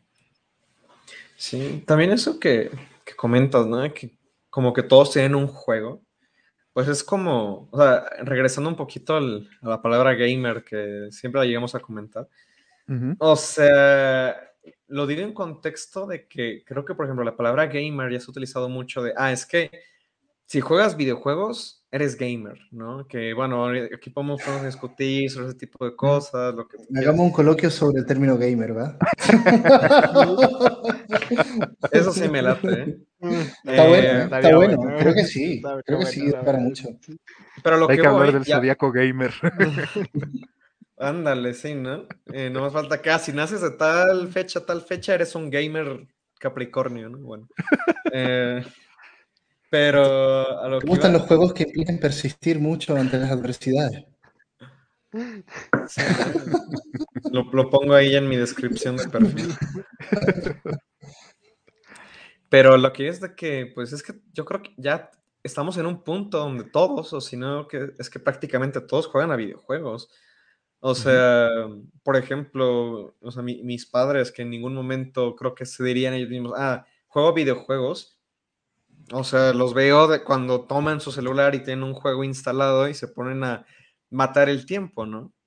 O sea, es como lo, eh, yo creo que es ya lo mismo de que quizá una persona no, no diría, ah, soy cinéfilo, pero no, pero ves películas, ¿no? O sea, ahora sí que es muy raro encontrar a alguien que realmente te diga, yo no veo películas. O otro, otro caso que me llamó mucho la atención el otro día en un servidor de Discord, que alguien decía, es que yo no escucho música. Y yo, pero... No se me hace una forma muy absoluta de decir, o sea, o sea de, juzgar a toda la música como una, entidad, me explico. O sea, de que toda la música es la misma. O sea, al menos es como la impresión que me da cuando alguien me dice eso, ¿no? Es que yo no escucho música. Ok. No. Este, pero, pero pues sí, o sea, esto de los juegos, o sea, se, ha, permeado tanto que pues sí, o sea, hay un juego para cada quien. Y yo diría que también por eso el término gamer ya no es de que alguien que juega videojuegos, ¿no? O sea, porque todos juegan juegos. O sea, es lo que. Y hablando de aeropuertos, la última vez que viajé por avión, este, justamente antes de subirme al avión, me, sorprendí. Eh, y no sé, o sea, no sé por qué, porque digo, lo estoy, lo estoy comentando, ¿no? Que ya mucha gente juega videojuegos, pero justamente hasta que no lo ves en la vida real, supongo que como que es fácil perder noción, pero eh, estaba viendo que casi todas las personas que estaban, o muchas personas que estaban eh, ahí esperando, tenían un juego en su teléfono. Y yo curiosamente, yo ese día no estaba jugando nada, yo, yo me puse a leer en mi Kindle, pero dije, qué curioso, ¿no? O sea, que todos aquí que me están rodeando están, interactuando con un juego en su teléfono. Al menos a mí se me hizo como sorpresa o hasta gusto me dio, como de, ah, pues miren, para que luego no anden hablando mal de los juegos, pero pues bueno, aún así siempre van a haber comentarios de que son del diablo, ¿no? sí. Pero, pues justo a mí lo que me llega a la mente un poco con esto que mencionabas, Rubén, de, de que nunca habías visto como a tu mamá jugar o interesar en algún juego. Yo, hasta hace poco, eh, siento que tiene que ver el tema, hasta hace poco me hice consciente de lo difícil, en cierto sentido, que es jugar un videojuego.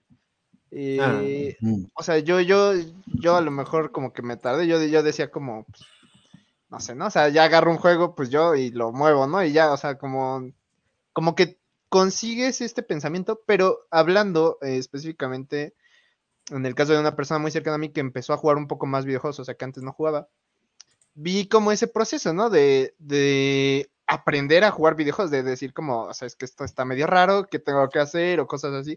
Ya, no, mira, es que tienes que pensarlo de esta manera. De hecho, hay un video, hay unos videos muy buenos de un señor que le enseña como a su esposa a jugar videojuegos. Ah, son los que están pues, ah, pues justo en ese video, y se los recomiendo mucho.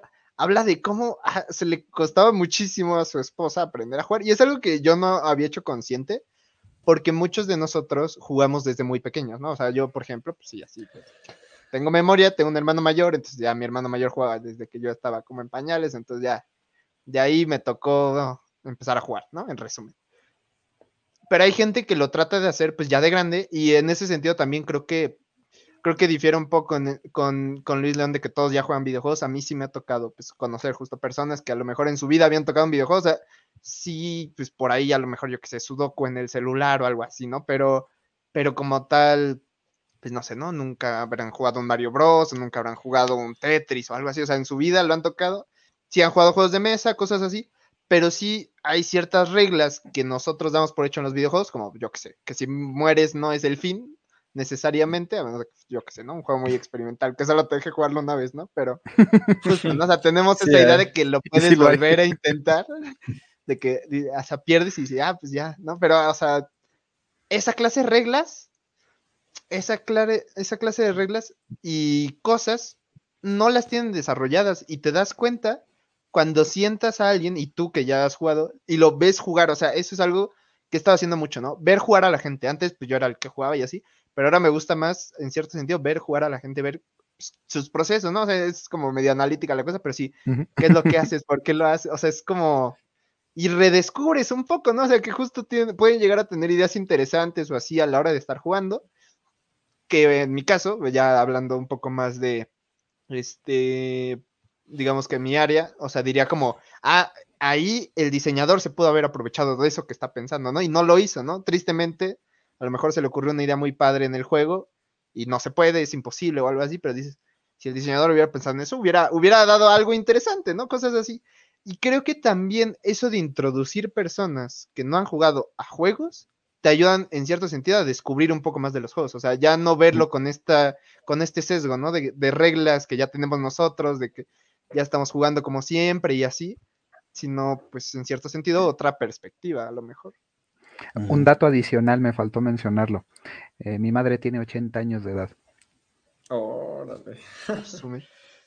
eh, bueno, yo quería complementar ahorita lo que dijo Perro.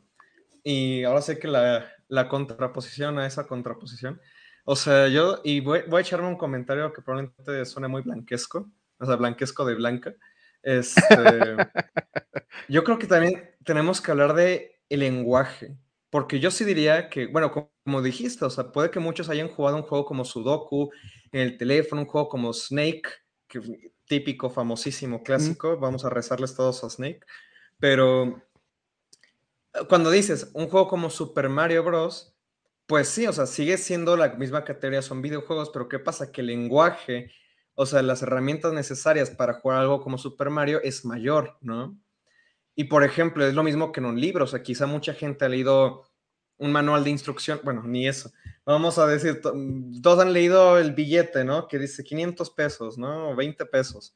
Pero no es lo mismo, o sea, para leer algo como vamos a decir Don Quijote de la Mancha, ¿no? Y eso, de nuevo, es una cuestión del lenguaje, qué tan complejo es. Y pues sí, o sea, a mí se me ha pasado que, regresando al ejemplo de mis propios padres, ¿no? Mi, papá puede jugar algo como Candy Crush en su teléfono pero le he intentado poner juegos más recientes, modernos, que requieren mover la cámara, que como dices, es algo que nosotros tenemos muy internalizado, pero se le complica muchísimo, ¿no? Como que, ¡pum!, no sé cómo jugar a esto. Y yo digo que ahí es una cuestión de, de nuevo, de lenguaje, cosas que estos este, símbolos que hemos aprendido, uh, qué significan en juegos, cómo se relacionan con los juegos, que no todos han internalizado. Entonces, ahí sí estoy de acuerdo. Pero pues sí, o sea, también por eso hay diferentes grados de juegos, hay juegos que son más fáciles, entre comillas, de entender, y etcétera, etcétera. Si te eh, fijas, o sea, un control, un, control requiere ser inervado, yo lo llamo así, ¿no? O sea, sobre todo una cámara en primera persona, ¿no? Ya eh, estas convenciones de análogo izquierdo, movimiento análogo derecho, visión, hay gente que tal vez no, no tiene esa convención, entonces no, no tiene tampoco la, mm, esto de, de, que tu personaje cumpla tu voluntad, como tú, tu propio cuerpo normalmente cumple tu voluntad, ¿no? Yo puedo levantar mi mano derecha, levantar mi mano izquierda, está invertido en la cámara, pero bueno.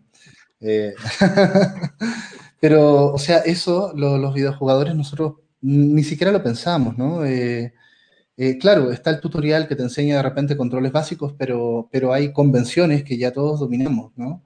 y hay mucha gente que queda fuera de esas convenciones. Entonces, yo también creo que hay gente que tal vez, bueno, sobre todo este tema de gamer que tiene este sentido tan identitario, hay gente que por supuesto rechaza eso, ¿no? Pero también en términos de la práctica, hay gente que no, no juega videojuegos porque no tiene tiempo para hacerlo, por ejemplo, ¿no? Eh, y dicen, no, a ver, esto es perder el tiempo, ¿no? Eh, esto, yo prefiero hacer cosas, yo soy pobre y tengo que trabajar, ¿no? No, no, no, no tengo el lujo de las personas que pueden estar perdiendo el tiempo horas con estas cosas, digamos, ¿no? Ese es un comentario que yo he escuchado. Y poniéndonos muy eh, en época, bueno, alguna vez he leído algo así que ¿por qué se dio tanto la filosofía en Grecia? Y es que no me acuerdo cómo lo escuché, ahorita probablemente alguien me está gritando en la pantalla, ¿no? Pero que, pues eso, como que los seres humanos no nos podemos sentar a tener esas actividades reflexivas o de ocio hasta que no tengamos cubiertas ciertas necesidades, ¿no? Entonces, oh, pues sí, la, la lectura, ver películas, jugar videojuegos son actividades, pues, digo, puede ser un poco cómico, pero de burguesas, ¿no? O sea, la lectura, la lectura, yo creo que, perdón por lo que voy a decir, yo creo que hay personas que simplemente no tienen las condiciones materiales para poder leer. Así de simple. Porque para leer, por ejemplo, varias páginas, realmente tú necesitas poner entre paréntesis el mundo real, ¿sí? Eh, y hay personas que no pueden poner entre paréntesis el mundo real porque son mamás y tienen a un bebé llorando, se acabó, ¿no? Eh, o porque tal vez hay mucho ruido y tienen un cuarto compartido y no hay otro lugar, entonces te vas a distraer. La lectura requiere condiciones materiales que no todo el mundo tiene y condiciones de disciplina de la atención, por ejemplo, seguir una idea por mucho tiempo. Es como una meditación en ese sentido, ¿no? La mayoría de la gente se distrae. Todos nos distraemos después de un tiempo, ¿no? Pero bueno. Em, y bueno, quizá antes de pasar del tema, esta pregunta que nos llegó de Ches Moi, cafetería francesa. Chemois, no sé cómo se pronuncia. Chemois, Chemois.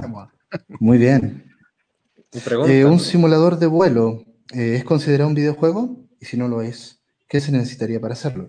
Bueno, pues rápidamente, sí es un videojuego y podemos definirlo desde el punto, bueno, es que depende el enfoque desde el que lo, quiera, lo quieras abordar.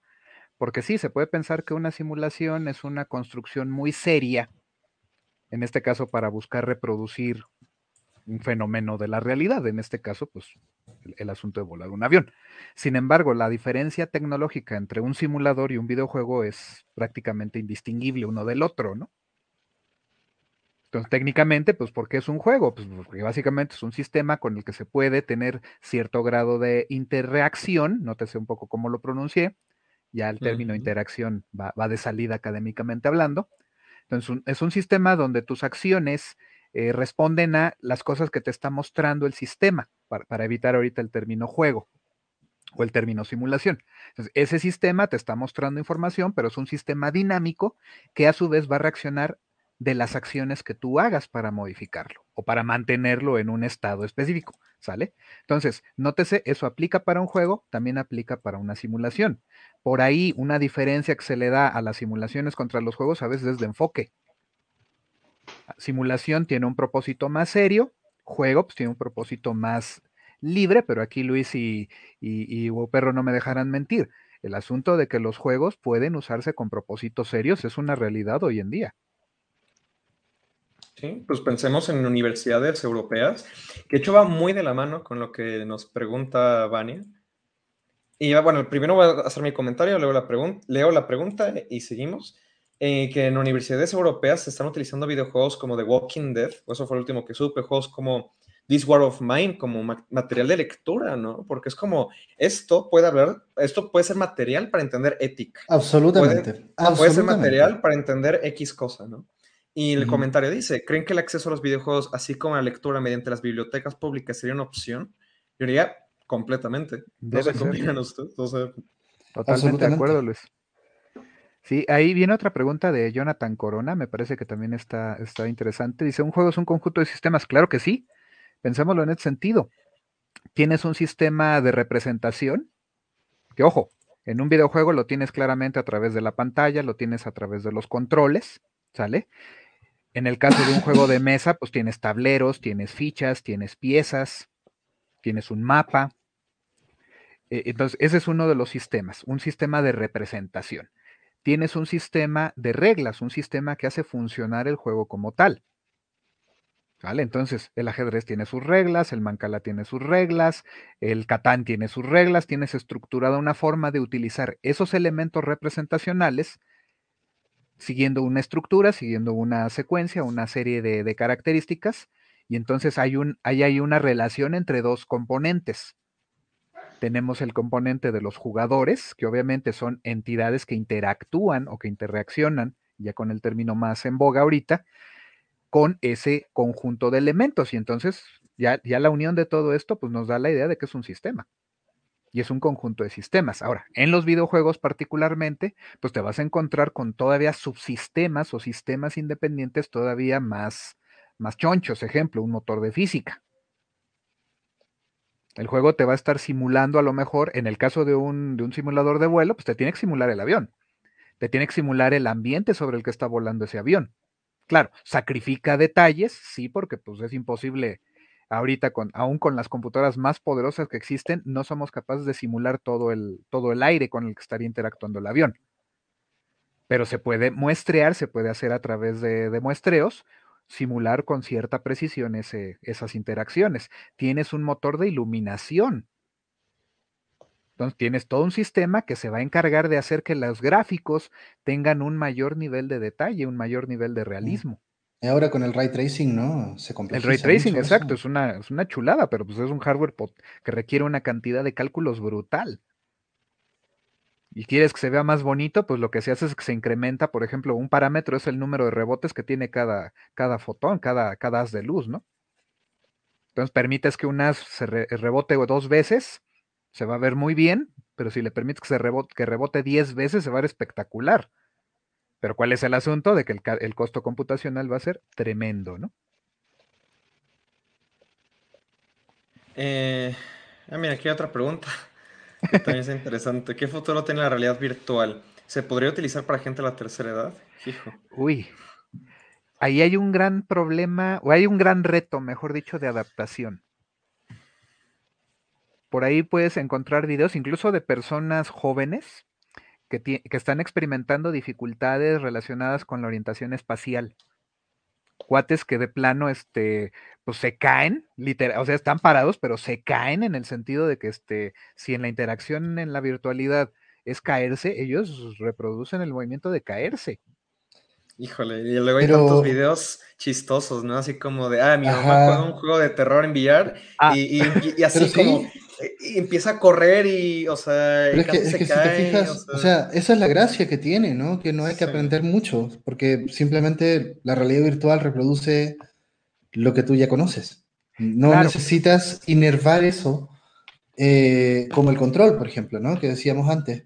Si no, te pones los lentes y se supone que estas interfaces de mano, por ejemplo, es como agarrar, ¿sí? usar los dedos como uno lo hace en la vida cotidiana, son interfaces miméticas, ¿no? ah, pues ese video presente. Pero aquí el detalle, Edu, es, este, creo yo. Eh, pero fíjate cómo estas interacciones eh, rompen, por así decirlo, una cuarta pared porque se vuelven graciosas para el espectador, para la persona, pues sí pueden ser una cosa este, muy, muy profunda, muy fuerte. Vean ahí, por ejemplo, la señora, pues sí está así como, no, no, se anima a caminar, si se fijan, ¿no? ¿Por qué? Porque está ahí asombrada el lugar, el ambiente, ya vemos que es Resident Evil 7. Y vean ahí cómo la señora se empieza a asustar porque este, al fondo ya está apareciendo el papá de la familia, ¿no? Sí. Este me fue el nombre del personaje, pero este, está ahí al fondo. Entonces ya la señora está que pues, casi casi está orinando desde el miedo, la pobre, ¿no? Sí. A nosotros nos parece gracioso y, con lo que plantea este Shemois, pues tiene que ver con el asunto de que también para una persona de mayor edad eh, integrarse a este tipo de ay, la pobre ahí seguro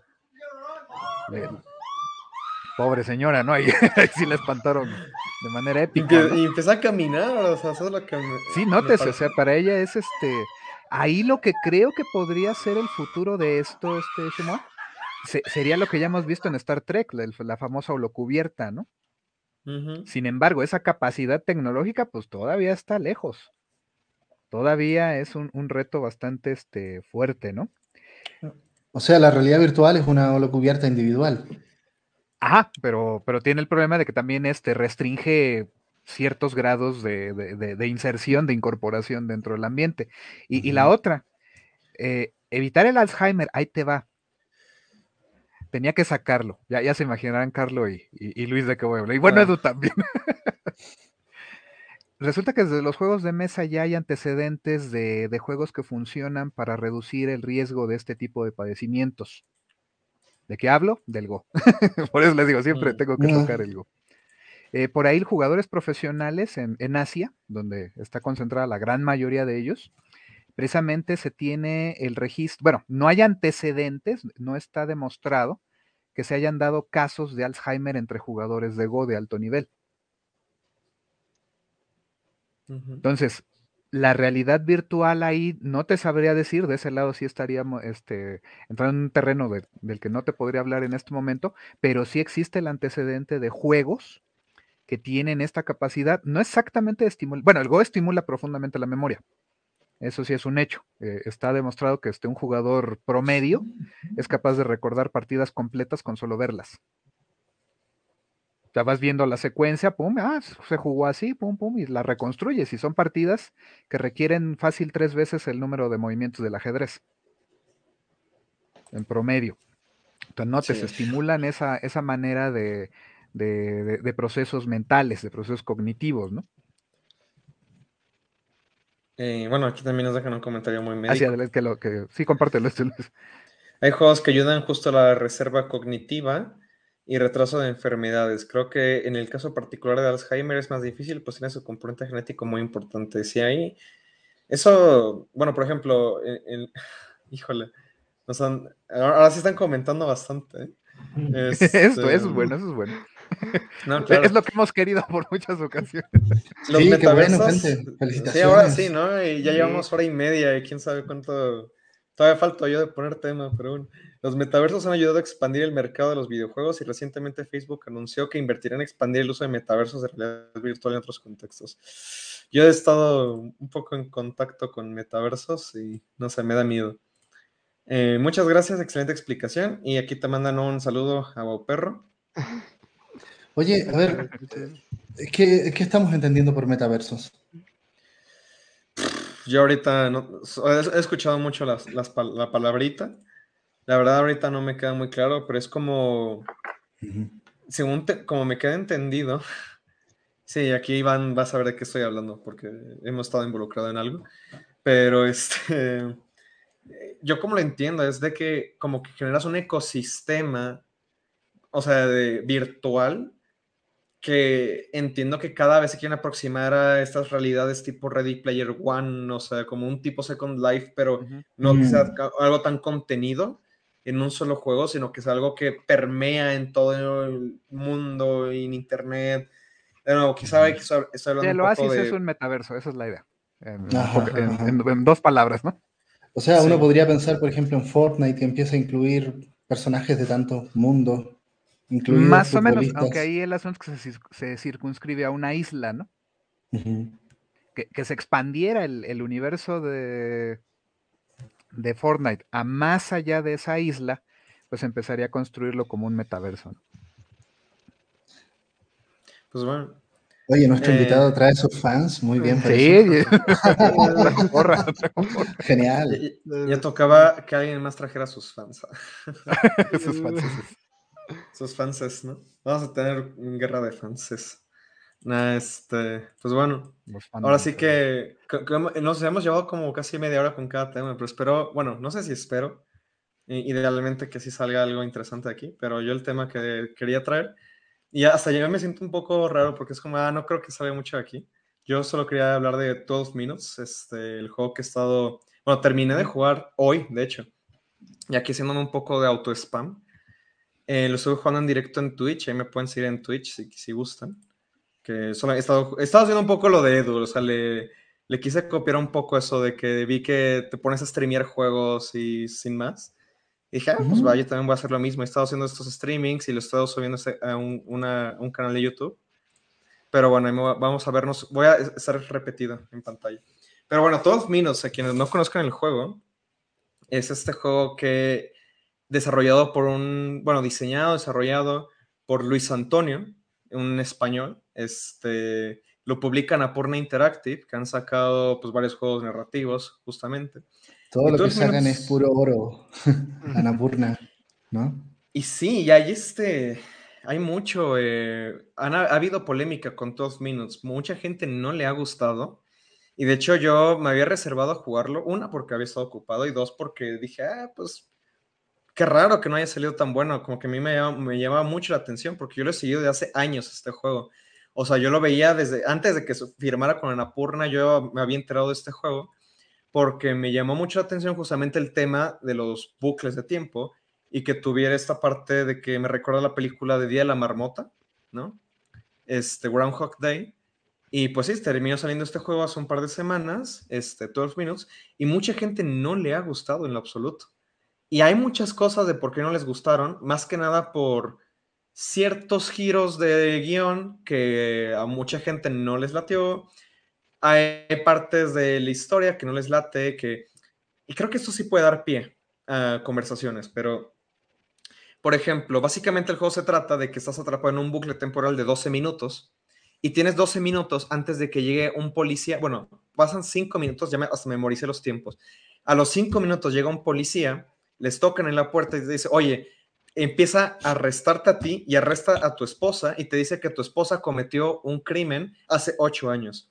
Y entonces como que el juego se trata de que vas resolviendo, o sea, qué está pasando, ¿no? Y en cada bucle de tiempo tienes que ir encontrando pistas para ir hablando con los personajes, para que vayas avanzando y puedas hacer que todos este, como que estén contentos al final, ¿no? Y de, luego, hay muchos giros de guion al final, lo que sea, que a mí se me gustaron, entiendo por qué hay personas que no, pero, pero bueno, en, eso, en ese tema de los bucles de tiempo estuve leyendo que algo que no le gusta a la gente es que puedes maltratar a tu esposa. O bueno, que, o sea, digamos que hay una parte que para avanzar tienes que poner pastillas para dormirla en el agua, las, te las das para que se duerma y entonces cuando se duerme puedes como que manipular las cosas para que puedas conseguir información. Eso me dejó pensando, pues es que si nos vamos por esa ruta de que puedes hacer cosas que no son tan éticamente correctas en videojuegos, pues bueno, hay N cantidad de videojuegos donde pasa lo mismo, ¿no? Y aparte, está el otro tema, que creo yo que dentro de la ficción del juego, en estos bucles de tiempo, de cierta manera queda invalidado escenarios donde, por ejemplo, matas a tu esposa o te, o te suicidas, ¿no? Por el simple hecho que estás repitiendo y repitiendo y repitiendo hasta que llegas a la versión correcta, ¿no? Pero bueno, esas son cosas que he estado leyendo a partir del juego, cosas que no convencen tanto, pero a mí en lo personal sí me gustó. También otro comentario que había leído es que mucha gente no le late este, el hecho de que es una aventura gráfica, ¿no? De que tienes que encontrar cuál es la secuencia correcta de ciertos este, puzzles, ¿no? Este, tienes que encontrar, pues eso, mucha prueba y error, prueba y error, prueba y error, encontrar cómo combinar los objetos de la manera idónea. Pero bueno, ahora sí que a mí no me molestó, a mí me parece un juego fantástico. Creo que hay mucho que discutir sobre el juego más allá de lo que ya comenté. O sea, y pues no sé, si a ustedes conocían este juego, me imagino que sí. Y si, si no, pues no sé si ya lo jugaron. ¿Cuánto te terminaste? ¿Cuánto tiempo te terminó, te tomó el juego terminarlo, digamos, no? Cuatro horas. O sea, de hecho me lo pasé en dos mm. streams. Eh, antier jugué dos horas y hoy jugué dos horas en la mañana. Vaya, dentro de todo de los juegos cortitos. Sí, sí, sí. Bueno, ahí hay, otro, ahí hay otro tema que a la gente externa, digamos, les llama la atención, ¿no? El tema del tiempo en el juego. Que, que tanto tiempo en un juego es el comentario que he escuchado mucho de personas no gamer. Oye, pero esto de, que el niño juegue tres horas diarias, es normal, ¿no? Eh, es, un, es un medio largo que consume mucho tiempo cada juego. O sea, este juego es corto porque te lo terminas en cuatro horas. Es como ver dos películas o algo así, ¿no? Te diría, Edu, de que pues si te lo dice alguien que es nivel 500 en Candy Crush, este no tiene mucho este sí. mucho respaldo moral para, posicionarse. sí. Aquí nada más poniendo algunos comentarios. Este. Sí, o sea. yo, le traigo ganas, Luis, a este jueguito, precisamente el de 12 minutos. Y, lo que comenta sobre el asunto de, la, de las críticas que tienen eh, igual lo que hemos platicado sobre el lenguaje, ¿no? Y en este caso, cómo se lee un videojuego. También, completamente. Cómo, decodificamos su contenido, cómo decodificamos sus mecánicas, cómo extraemos significado de la experiencia de jugar es distinto a, otras, a otros medios, a otras este, formas de, de, crear contenido, ¿no? De, presentar un discurso. Y de ahí tenemos el asunto de que voy a hacer un poquito un símil, también no, no lo tomen tan literal, pero es, el punto de que pues, hay gente a la que le gusta leer a Jordi Rosado y pues Shakespeare se le escapa, ¿no? O sea, tienes ese tipo de, diferencias en la lectura, pues igual en los videojuegos, ¿no? Que, por ejemplo, yo, uno de los, de los textos que está arriba habla de la, mm, del agenciamiento en términos de la capacidad interpretativa. ¿Qué tan profundo puedes leer lo que está pasando? ¿No? Eh, ¿Qué tanto puedes vincular cosas? A mí me llama la atención juegos como... Ahora se me viene a la mente Little Nightmares, que ha generado mm. mucho, eh, muchas lecturas del simbolismo que, tiene ese juego, ¿no? Eh, y que no es tan fácil y que puedes asociar muchas cosas. El juego te invita un poco a eso, ¿no? A este ejercicio asociativo. Y sí, sí, pero ¿qué tanto eres capaz realmente de hacerlo? Yo, la última vez que lo jugué, jugué al 1 después de haber jugado al 2 y empecé a darme cuenta de algunos ecos entre el 1 y el 2, que no lo había visto, ¿no? Está súper interesante. Pero bueno. Es que, bueno, ahorita que están hablando de esta parte del lenguaje, cómo interpretamos el juego, o sea, por ejemplo, algo que me quedé reflexionando y después de leer estas cosas dije, pues es que, no sé cómo vaya a sonar, pero es que siento que para mí no hubiera sido lo mismo ver una película en el que veo que el personaje está matando a otros personajes a, jugar. Ah, mira la alfombrita del resplandor. Ah, sí, estaban. Eh, hay, muchas referencias a, películas, pero. Este. Pero sí, por ejemplo. Creo yo que por el hecho de que estoy jugando, incluso si yo estaba súper involucrado con la historia de este juego, como que a mí se me hacía normal, porque dije, ah, no importa si ahorita mato a estos personajes, porque el juego me está pidiendo que experimente como si fuera un juguete, como si fuera un, pues es un playground para encontrar la respuesta y seguir avanzando en la historia mayor. Por aquí, aquí se ve, ¿no? Que en una parte yo maté a la esposa, que bueno, spoiler, no necesitas matar a la esposa para nada en el juego, pero dije, voy a matarla a ver qué pasa, ¿no? O sea, y pues, o sea, de nuevo, se puede decir que yo estoy ejerciendo un acto de violencia en el juego, pero pues, una, el juego no requiere que la mates, y dos, pues es de nuevo parte de este discurso de que, este, en el juego este tipo de acciones como que tienen otro tipo de peso, ¿no? Eh, claro. eso. A ver, es como un niño que toma soldaditos y dice, ¡pum, pum! Murió. Solo que ahora es más gráfico. Pero, pero es eso, ¿no? Es, oye, tengo aquí unos juguetes y hago cosas que tal vez no puedo hacer en el mundo real, ¿no? Además hay otra cosa, que vida y muerte en el juego muchas veces significa ganar o perder. ¿no? Eh, en, las reglas del juego, muerte significa perdiste, ¿no? Juegos más tradicionales, ¿no? Este, Oye, todo esto, eh, Kojima elogió este juego, ¿no? Ah, creo que le gustó a Kojima, ¿no? sí, estuvo comentando al respecto, porque tiene una portada que es como muy, este, muy de thriller de los 50 eh, que está inspirada mucho en, ay, se me fue su nombre, Alfred Hitchcock. Este, bueno, ahorita pongo la portada por ahí. Em, pero sí, o sea, es un juego, digo, claramente muy narrativo. Y de hecho, cabe, cabe recalcar que las voces los hacen actores. O sea, el, actor principal lo hace James McAvoy, el protagonista James McAvoy, que referencia moderna es este Charles, Xavier. Charles Xavier de joven. La, mujer, la, la, protagonista, la esposa, es Daisy Ridley, que hizo Rey en Star Wars que por cierto, digo, yo ahora sí que me preocupo por los actores que salieron en esa trilogía, pobrecitos que van a encontrar ahora. Y creo que Daisy Ridley hace muy buen papel aquí, ¿eh? por cierto. Y el villano o el policía que llega a arrestarlos es William Dafoe, que de hecho no es su primera experiencia en oh. videojuegos. Él ya había salido Beyond Two Souls. Beyond Two Souls, y en este juego también creo que hace Ah, claro que sí, el científico, ¿no?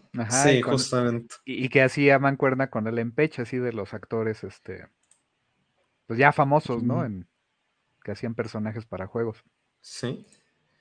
Qué interesante eh, la inclusión de actores, ¿no? Eh, y sobre todo el, la humanidad que transmiten, ¿no? En un medio que inicialmente era como Space Invaders, si volvemos a los orígenes, ¿no? Ahí está, no sé si se ve bien lo de la portada, pero sí, digo, la portada es como Sí, es, totalmente Hitchcock. Pero no sé si lo puedo agrandar, no sé. ¿Se está, agrandando? Por ahí va, por ahí va. Sí, ah, ahí, va, ahí va, sí. ahí va. Sí, justamente, este... Digo, sí lo recomiendo bastante. Y justamente esa cuestión de los actores, lo estaba comentando en medio stream. Pero también como que he visto mucho, como que luego hay gente que no le late esta cuestión de los actores porque parecería que es como un esfuerzo de validar a los videojuegos teniendo actores de cine. Pero ya hasta cierto grado es como, bueno, sí, no hace falta que sean actores de cine, pero creo que aún así, pues como que sus, ahora sí que su forma de, de actuar, digo, también, estos tres actores, tengo entendido, no solamente son actores de cine. De James McAvoy no estoy seguro, tengo la impresión que los tres han sido también actores de teatro, no solamente actores de cine, ¿no? Y justamente como que esta parte, pues, sí termina dándole una vida adicional al juego. Y, al menos en, lo personal, aunque sí tenía en mente de, ah, es William Dafoe, es Daisy Ridley, es James McAvoy, en un comienzo, cuando yo estaba jugando, honestamente se me olvidaba, porque me lo, me lo creía en la ficción del propio juego, ¿no? O sea, creo que está bien construido. No, y vamos a eso, este, o sea, pues bajo esa lógica, Mark Hamill, ¿qué hace haciendo la voz del Joker, no? Exactamente. A mí me llama la atención también esto de, oh, no metan actores, porque es como si dijeras, oye, cuidado, el, videojuego se está pareciendo mucho al cine. Mm. Por favor, gente, o sea, eh, creo que es como un drama tan adolescente, esto de, no, no, no, es que yo soy muy diferente y muy especial, no me comparen con el cine. Eh, bueno, antes que nada, eh, había una pregunta. No niegues la cruz de tu parroquia, hay que contestar ahí. vamos a retomar una pregunta que hicieron ahí arriba después, pero esta me pareció interesante ahorita por el tema. Parecido tomar decisiones como en la película interactiva de Black Mirror Bandersnatch. Un juego también es una serie de decisiones dentro de un marco con límites. Yo solamente voy a decir que yo no considero que Black Mirror Bandersnatch sea una película interactiva, es un videojuego. O sea, pero pues, bueno, es que también aquí el tema de las definiciones y ahí sí, ahí sí, sí les digo. O sea, el tema de definir un videojuego así es su propia tesis, ¿no? O sea, ya. Claro. Hay que seguirlo haciendo, hay que seguirlo haciendo, hay que seguir pensando que es un videojuego y que no. Pero, o sea, si nos ponemos a hablar de eso, sí nos llevamos todo el programa, ¿no? Al menos de lo que yo he estado investigando. Porque justo ah, cometí el error para la ponencia del Debauer. Eh, justo dije, voy a empezar definiendo un videojuego, ¿no? Así como para, para dar contexto. Cuando tocas un tema específico, siempre tienes que partir. Bueno, partamos diciendo que es un videojuego.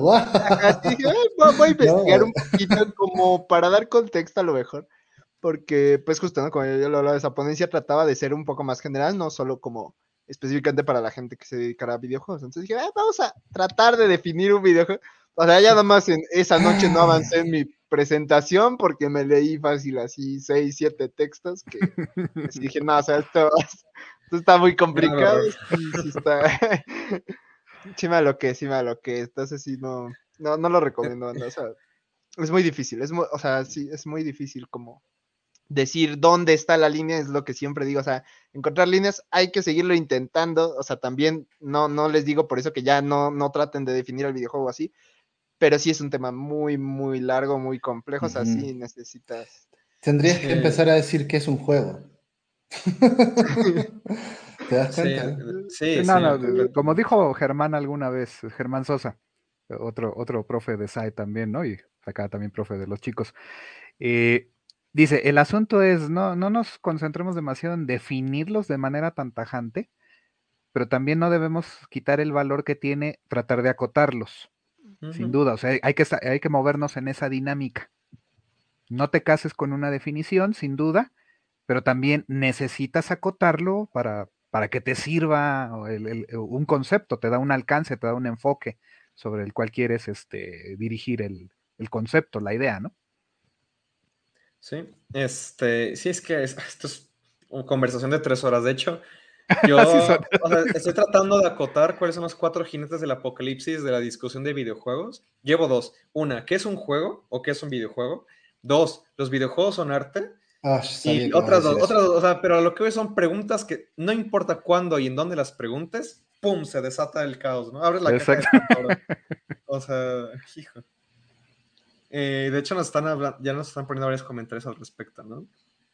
Tiene que ver con la infancia del término. Pues sí, eh, no quiero sacar ahorita 20 minutos. de hecho, el tema de videojuego me parece un término inadecuado. Yo creo que es más preciso hablar de juego digital, pero bueno, el uso social muchas veces impone un término, ¿no? Un amigo decía precisamente, él ya ha terminado su doctorado en, este, en humanidades, eh, señalaba, ¿sabes que a los videojuegos la palabra que le sobra es video? Ojo, él dijo así, él dijo así. y, no, entremos en eso. Sí, es que. No, y no, estoy, no estoy desacreditando eso. Lo que voy es que ah, traigo como un discurso de media hora que puedo activar ahorita. Vale, próximo coloquio después del siguiente y el siguiente, qué cosa es un este, videojuego y qué no es un videojuego. estamos sacando el medio que lo soporta, ¿no? Ese es, el asunto de, quitar la palabra. Sí. Eh, hay dos comentarios rápido. En, estos momentos los videojuegos son algo más que formas de entretenimiento. Estoy de acuerdo. y la otra es, cierto, juego versus actividad interactiva. Aquí, ¿quién nos tiene que comentar? Mm, híjole, es que precisamente la actividad interactiva la, la, tenemos, por ejemplo, a través de lo que estamos haciendo justo en este instante, ¿no? Claro. Y aunque bromeamos, aunque hay cierto componente lúdico, también eh, estamos aquí con cierto grado de seriedad eh, abordando una conversación sobre juegos, ¿no? Entonces, nótese cómo ahí interactúas con una calculadora. Porque, pues, tú presionas unas teclas, indicas números, operaciones y ¡pum! te salen resultados. El, el dispositivo está interactuando contigo, ¿no? Sí, es como, de hecho, cuando me, gustaba más ver a Dayo, ahorita hace rato que lo comentaba Guau Perro, hay un ejemplo que me gusta mucho, ¿no? Que dice una vez como, entonces quiere decir que el reproductor, bueno, el menú de un DVD es un videojuego, porque estás interactuando en una pantalla con una serie de opciones, y no olvidemos, y es que eso es, muy, es un ejemplo muy interesante, porque una cosa es el menú del DVD para acceder a la película, y luego me acuerdo que, bueno, por ejemplo, yo eh, tenía un DVD de la primera película de Harry Potter y varias películas que salieron por esa época, que tú lo ponías y había una sección en, en bonus, en extras, donde tú podías jugar a un juego en el menú del DVD. Entonces, ahí estamos hablando que hay un juego dentro del menú del DVD, pero el menú en sí no es un juego. Pero ¿qué lo hace un juego y qué no lo hace un juego? Por eso el eh, término interacción ha perdido fuerza, porque ha, entrado esta, este componente donde hay un montón de actividades interactivas y que no necesariamente las abordas como juego. Eso también es muy importante. Eh, bueno, dicen, eh, es como en el de Bauer, entró mucho la idea del propósito, tal vez no nada más del desarrollador, sino también del jugador.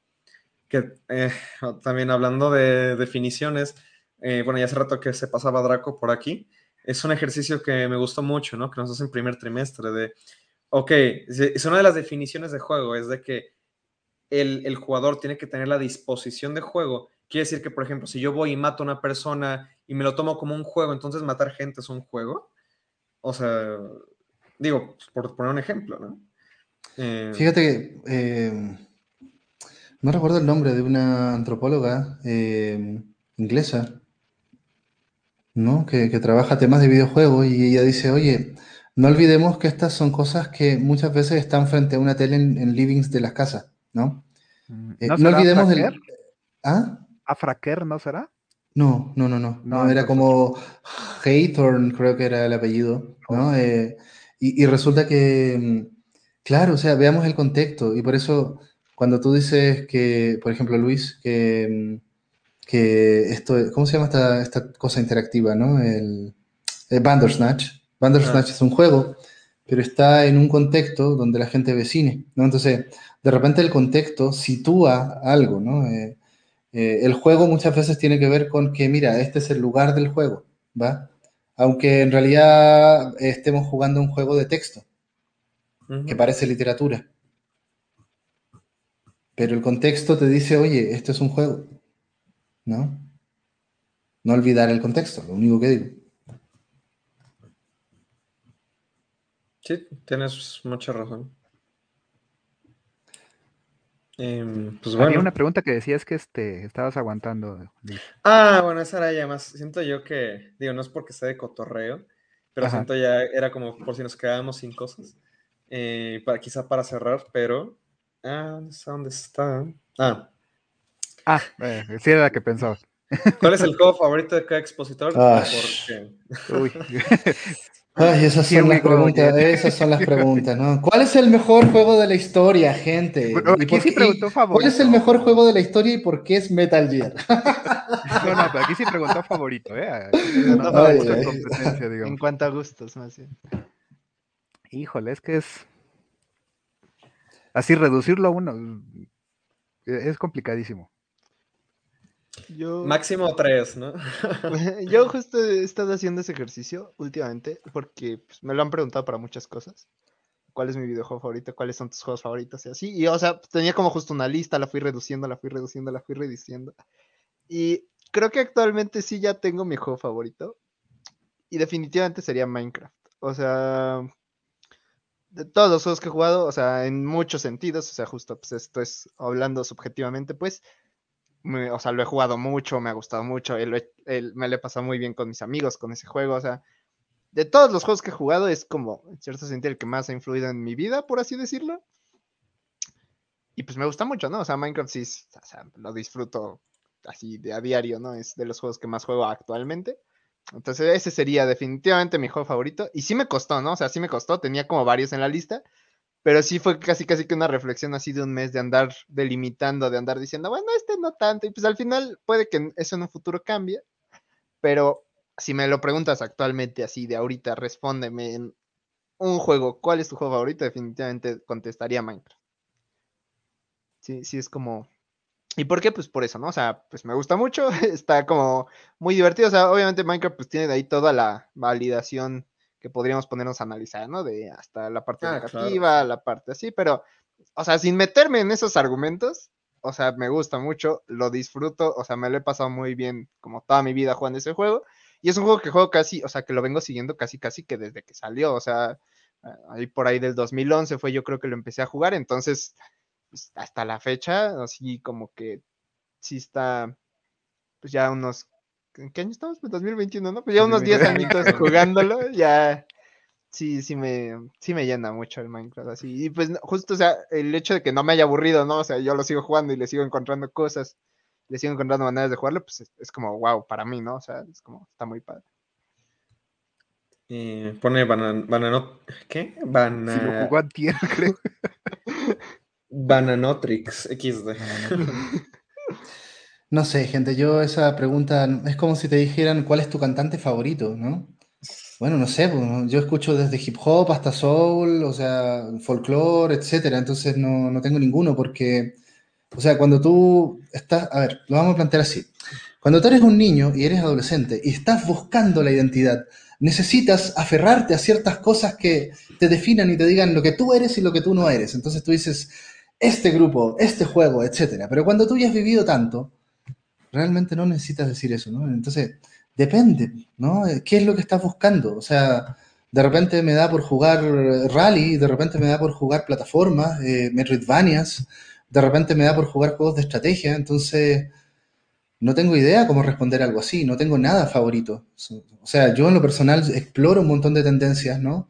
Y de repente me puede gustar un juego que se contrapone a otro que me gusta mucho, entonces no, o sea, piénsalo en la música o piénsalo en, la, en, el cine. O sea, es como decir, ¿cuál es tu película favorita? Tal vez eso habla de, de, cierta, de ciertas personalidades, ¿no? Eh, pero yo creo que si tú has visto muchas películas, está difícil responder esa pregunta, ¿no? Ahí te proponen que las anotes en un papelito, los metas en una caja y luego sacas a los Y entonces podría ser cual, favorito el metajuego de mi, meta, de, de mi juego favorito. Sí, o sea, hay juegos que me han marcado mucho en distintas cosas, ¿no? Además, ¿qué, qué es lo que estás valorando?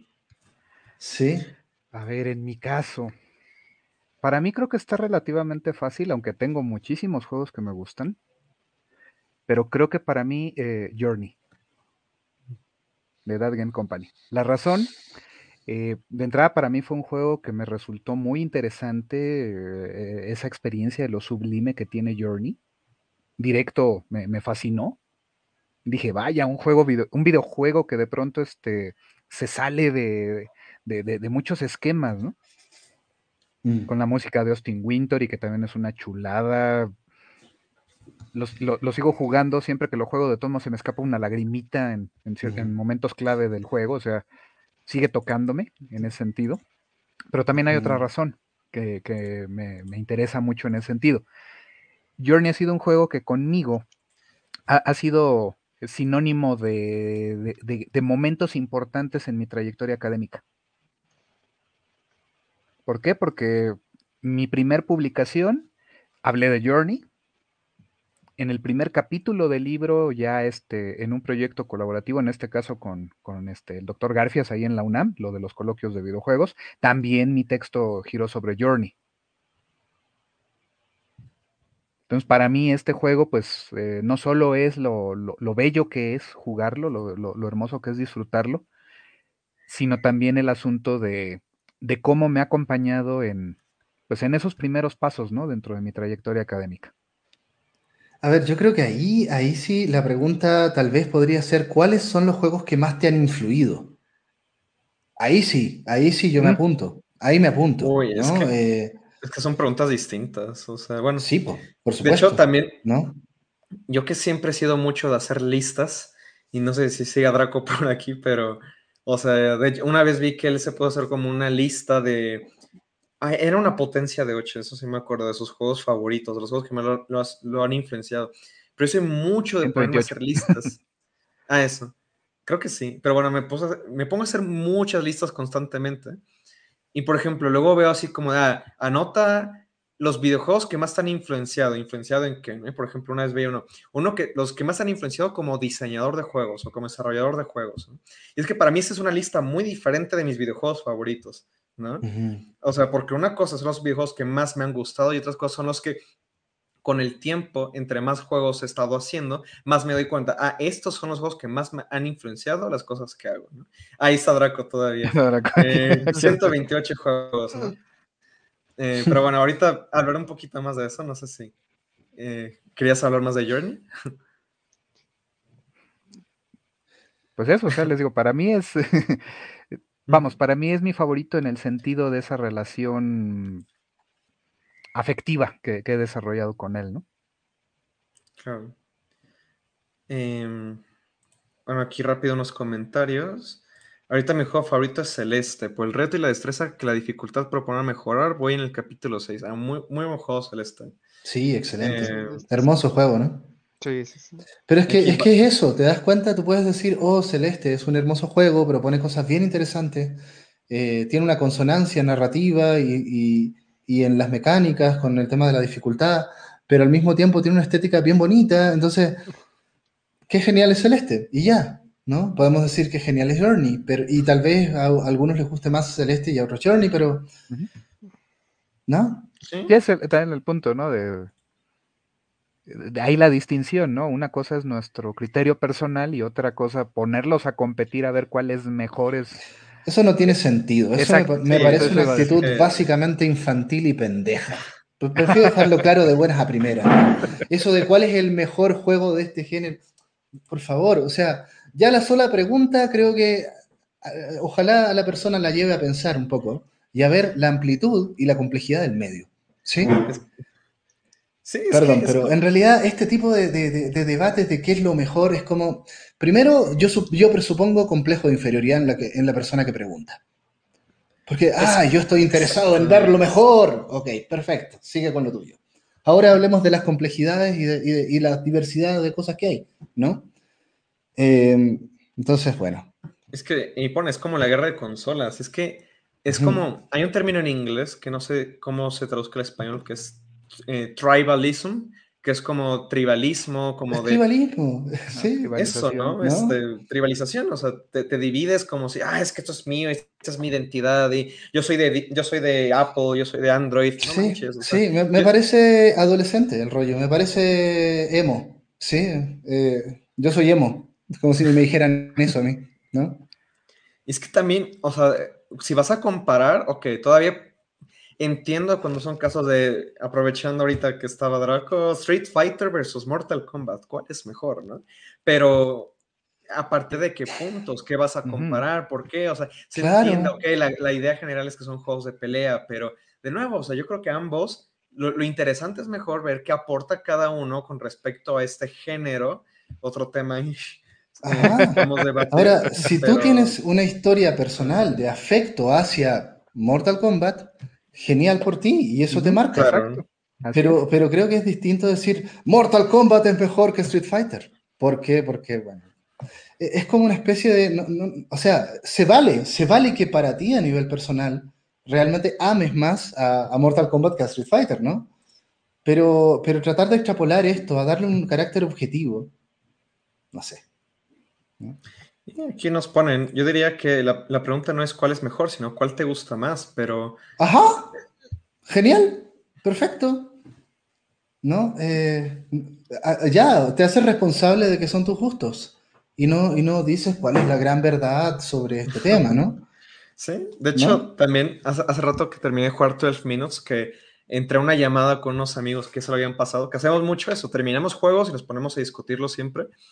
Pero terminé diciendo, es que mira, a mí la verdad, todos minutos la historia me gustó mucho. ¿Qué te voy a decir? O sea, no tengo por qué justificártelo. O sea, podemos hablar del diseño, podemos hablar de estas cosas, pero al final de a mí la historia conectó mucho conmigo y pues ya está, ¿no? Mm, o sea, te puedo explicar por qué me gustó, eso sí, te puedo dar mis razones de, me gustó por esto, por esto, por esto, por esto, pero no tengo, o sea, no sé si me estoy explicando, o sea, me gustó por esto y esto y esto, pero no tengo por qué justificar por el por qué, o sea, eh, no sé cómo, no sé cómo ponerlo en palabras, pero... Sí, sería algo así como, este, es, que, bueno, acabamos, ya lo dijimos, no tiene sentido para nosotros, no tiene sentido eh, entrar en esa, en esa dirección en, en, una conversación sobre juegos. O en general sobre aquellas cosas que nos gustan, ¿no? Porque pues, ese es el punto. Tenemos nuestros criterios y querértelos imponer, pues suena, suena absurdo, ¿no? Y además, eh, yo creo que se vale mucho eh, plantear tu experiencia personal, ¿no? Y decir, oye, eh, a ver, ¿cuál es el juego más malo que ha salido? Mira, a mí me gustó ese, ¿va? ¿Por qué? Porque de repente era lo que había, ¿no? por ejemplo, de hecho, de hecho, yo en la época del NES, o sea, a principios de los 90, a mí me tocó jugar muchos de los infames juegos de LJN, ¿sí? popularizados por el Angry interno Nintendo Nerd. Eh, y de repente era un poco lo que había, y habían muchos juegos basados en películas, y eran una porquería, pero muchas veces estuve mucho tiempo jugando juegos así, ¿no? Eh, y tal vez tuve una experiencia, digamos, en mi infancia jugando juegos malos, y digo, oye, mira, ¿sabes qué? El juego de los cazafantasmas es una porquería, pero lo jugué mucho porque lo tenía, ¿no? Eh, ¿Sí?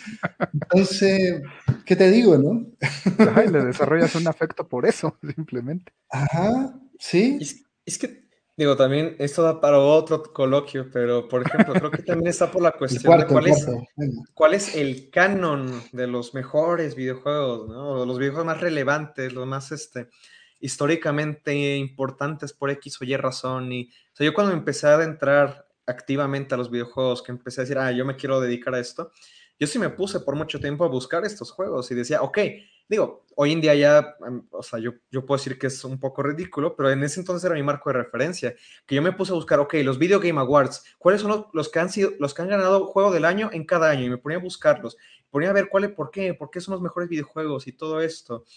Y, es como pasa en el cine, o sea, los Oscars, ok, hay un canon de cuáles son consideradas las mejores películas, que hoy en día ya no me agrada irme por eso, pero sí, en algún momento puede ser útil para empezar a adentrarse, ¿no? Buscar estas listas, la gente, cuáles considera que son los mejores juegos, por qué, qué, valores estéticos tienen que los hacen, que la gente diga que son los mejores, ¿no?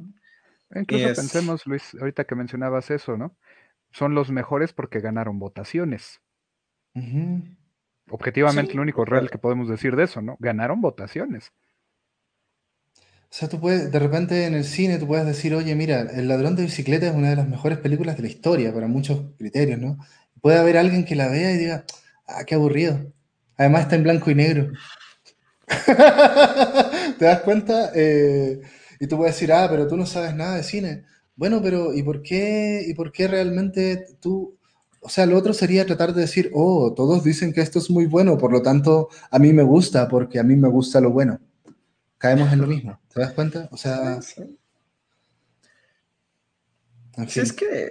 Sientan, sientan el juego, conéctense y vean que, por dónde va su sensibilidad. Aún así, eh, bueno, ahora, sí que por, o sea, como que todo eso era preámbulo y todavía no termino, pero bueno, ya voy a hablar de juegos. Eh, por mucho tiempo para mí Journey también era mi videojuego favorito. Y, y, digo, es que también siento yo que en algún momento me forcé a decir, ah, es que es mi videojuego favorito. Porque además ah, que es Journey, es arte, lo que Oh, sí.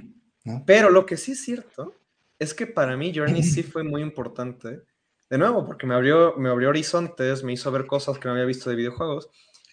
Y yo por mucho tiempo, sí era mi, el videojuego que yo jugaba y decía, ah, ya me acordé por qué quiero hacer videojuegos, porque existen juegos así, ¿no? Pero con el tiempo he, tratado de, de, zafarme de, ah, un videojuego favorito, ¿no? O sea, tengo varios videojuegos favoritos y creo que como que luego existe esta cosa de que hay ah, gente que tiene su película favorita, que lo, lo inspiró desde pequeños y nunca se le han zafado de ahí. Pero eh, con el tiempo me he dado cuenta, o sea, pues sí, quizá en algún momento de mi vida he tenido una película favorita, un juego favorito, pero eso va cambiando con los años, o sea, y qué flojera quedarse estáticos, ¿no? O sea, Sobre todo cuando vas conociendo mucho, ¿no? Ahora, tú puedes identificar, por ejemplo, juegos que, que sí te han marcado, o sea, por ejemplo, un juego muy influyente para mí es Destiny of an Emperor, de NS, Capcom, un RPG basado en las crónicas de los tres reinos chinos que yo jugué cuando tenía como 14 años y que me hizo adentrarme a todo ese mundo. Eh, para mí, ese es un tremendo juego. Nadie lo conoce, ¿sí? No he conocido a nadie que lo haya jugado. Han jugado al Romance de los Tres Reinos, al Dynasty Warrior, pero a ese no. Y sin embargo, para mí creo que es el juego, con ese me inicié al mundo del RPG. ¿No? Este, sí, es que también ah, hay, muchas aristas por, por cuáles ver esto, ¿no? Pero... Así es. Bueno, voy a mencionar otros rápido. Papers, Please también en algún momento es de mis videojuegos favoritos, porque creo que esos de los, son de los juegos que más me han influenciado como diseñador de juegos, que he dicho, ah, mira, gameplay, historia, para mí en Papers, Please no hay manera de separar el uno del otro. Y para mí eso es de las lecciones más importantes que he aprendido de videojuegos. O sea, que las dos van de la mano. Eh, más recientemente que en Kentucky Route Zero, que si no lo han escuchado, aquí en la división sacamos un mini podcast del juego. Me encantó. O sea, es de esos juegos que digo, este juego no hay manera de que exista. O sea, este juego es demasiado bueno, demasiado... O sea, no, no puedo entender cómo existe en este mundo un juego así. Kentucky Route Zero. Minecraft también diría que es de mis videojuegos favoritos. Eh, yo creo que es el juego al que más horas le he metido en mi vida, Minecraft. Pero no diría que es mi videojuego favorito, porque los videojuegos son tan diferentes, hay tantos juegos, o sea, no sé, Metal Gear Solid 2, que siempre lo menciono, que es de los videojuegos que más me rompió la cabeza cuando estaba, cuando era un adolescente, dije, wow, ¿qué es esto de posmodernismo, información, libertad? ¿De qué me estás hablando? ¿no? a mí me, me voló la cabeza. Puedo decir Mario 64 porque fue el primer videojuego que recuerdo haber jugado. Este, y así, o sea, es que puedo decir varios videojuegos. Tal vez, por ejemplo, sería súper interesante, ¿no? En este tema del club, eh, decir, ¿cuáles de los últimos juegos que realmente te han impactado? También es otro criterio más acotado, ¿no? Eh, Hemos jugado mucho a lo largo de nuestra historia, ¿no? Entonces, a mí, por ejemplo, Dead Stranding me impactó mucho, sobre todo al final. Y sobre todo lo, hostil que se vuelve en algún momento, caminar, caminar, caminar, caminar, y llegar al final es, una experiencia como tal cual como de trekking, o si te subieras el, Everest un poco, ¿no? Em, a mí eso me gustó mucho. Pero bueno. Yo justo así un juego que he estado jugando últimamente que me, me ha estado impactando así en general, que se llama Caray, es el de Lisa de Painful, nunca lo había jugado. Órale. Órale. dije, me lo recomendó un ah, amigo. Lo he querido jugar. y dije, ah, pues a ver, y no, sí, sí, lo recomiendo mucho. Sí, sí dije, ah, caray, está. O sea, no me lo esperaba, pues, que fuera como de esa clase de cosas y así, sí. Está bueno, se lo recomiendo también. Pero sí está bueno. De lo que llevo, porque no lo he acabado justo, pero ahí va, ahí va. Eh, bueno, le veía muy pensativo a Rubén. No sé si. Sí, es que está. Ah. y yo coincidiría con Edu. También para mí, Death Stranding fue así, este. Una experiencia bastante interesante. Sí. Sí, no, a mí me, mueve muchas reflexiones respecto a, a, la extinción de la humanidad, a Estados Unidos, eh, al mito fundacional de la conquista del oeste en Estados Unidos, ¿no? Eh, no sé, hay mucho tema. Uno de Death Stranding puede sacar también un abanico temático súper interesante ahí. Sí, también. Que no, le voy al, Director's Cut, ¿no? Eh, de verdad creo ah. que sí es una traición a, los principios del juego, ¿no? Eh, Esto está muy de acuerdo. Pero sí, también Death Stranding yo lo jugué en enero y es de los juegos que más se han quedado conmigo y a mí no me gustó nada al final, ¿eh? No me gustó nada el final. Y de hecho siempre digo de broma, es que a mí el juego me duró como 50 horas y siempre digo de broma, es que las, las, las primeras 45 horas del juego es de los mejores videojuegos que he jugado en mi vida. Luego el final se me cayó todo, pero aún así lo, lo aprecio. Qué curioso, pero te das cuenta, o sea, eso voy con el tema de la experiencia del jugador, ¿no? Y hay que plantearlo, oye, para mí ambas cosas fueron buenas, a ti no te gustó el final, a mí me trastornó el final. ¿Qué te digo, no? O sea, Podemos debatir si quieres, con spoiler, pero. no sé, ahorita. Coloquio de punto, Death Stranding, ¿no? Invitamos a Blanco otra vez. No, ya, ustedes no lo conocen a Ricardo Pestaña. Ah, no.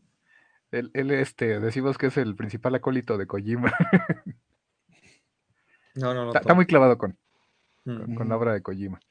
Y, y, es que ahí, curiosamente, yo siempre digo que Death Stranding o sea, la historia tiene cosas que me parecen interesantes, pero por ejemplo, a mí lo que me, parece mejor del juego es la experiencia de, gameplay a nivel de sistemas. Sí, es de los juegos más enganchantes que he jugado en toda mi vida. Y luego la historia creo que no lo amarra tan bien. Pero por eso, a mí lo que, lo que más recuerdo del juego es la experiencia de estar caminando, que es que yo leo comentarios, que es un juego muy aburrido. Y digo, ¿Jugamos al mismo juego? Sí, sí, sí. y no. Sí, y no. sí, no, porque ¿cuánto proyecta el jugador ahí? ¿No? ¿Y, cuánto, y con cuántos realmente se está conectando este, este juego, ¿no? Pues sí. Eh, pero bueno, ahora sí, creo que no, esperaba que nos extendiéramos tanto con esto, ¿no? Pero está interesante. Otro juego que jugué recientemente fue Silent Hill, el primero. Eh, por primera vez. También me gustó bastante. Es juegos que más rescato haber jugado este año. Eh, pero bueno, ahí también. Ya, ya no me quiero extender mucho más. Creo que. No sé cómo lo ven. Eh, esto de la obsesión amorosa del personaje, ¿amorosa en qué sentido? O sea, porque si es amorosa, me imagino que tienes tu waifu, estimado. ¿Cómo te llama? Ah, Bananotrix. Bueno, Bananotrix. pero bueno, también el afecto es súper. Es todo un tema, el afecto a los personajes, ¿no? Eh, volvamos a, Fire Emblem. El, juego no funcionaría si no hubiera afecto, digamos, ¿no? Eh, ¿Cuántos JRPG se basan en eso, ¿no? Eh, en que tú te sientas parte de ese team, de ese equipo, ¿no? Persona, los clásicos, ¿no? sí, sí, hay mucho de eso, ¿no? Hay mucho de, un afecto ahí hacia, hacia los personajes. Yo creo que es un gran recurso para un JRPG. Pues bueno, eh, no sé cómo lo ven, digo, ejerciendo mi moderación una vez más, eh, que vamos llegando a un punto que pues vamos cerrando el Ludiclub, que de hecho es el número dos, técnicamente es el segundo que hacemos, pero, pero, bajo el, el nombre de Ludiclub es el primero, ¿no?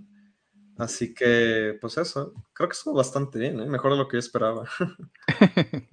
Pues sí, gracias a todos los que estuvieron ahí participando, ¿no? Eh, como fueron tantos, vamos a decirles realmente cuál pensamos que es el mejor videojuego. No. sé, como si llegamos a 50 seguidores, este, revelamos el mejor videojuego. Fueron cuatro, pero la, la, respuesta lo sorprenderá. Partimos el próximo Ludy Club con la respuesta. Sí, hay que, hay que hacer más de estos Ludiclubs, a mí me, me agrada mucho. está para sí, oye, como dos o tres semanas, ¿no?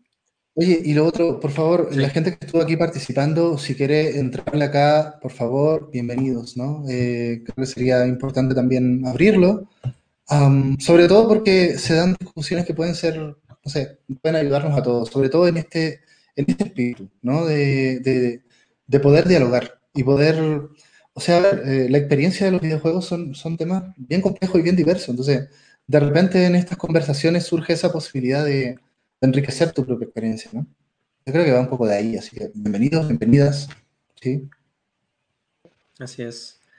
Sí, pues digo, el punto de ayer era hacer como una discusión un poquito más desenfadada, como le dije, le dije, pero salió creo que muy buen nivel de conversación, ¿eh? así que pues muy apuntado a otra, otra iteración de, esta, de este formato. Ah, mira, dice Draco. Ah, Draco dice eso. Eh, venga, perfecto. Venga, venga, que se Draco. Eh, contexto para algunos, este Draco también es profe de SAE, entonces pues, también fue profesor de, de, de Carlo y de Luis. Sí, creo que podemos sacar muy buenos temas, ¿no? Y digo, si vamos a ser más personas, lo que sí hay que controlar es ya es un poco los tiempos, ¿no? Y digo, a menos de que tengamos tiempo infinito aquí para conversar, pero...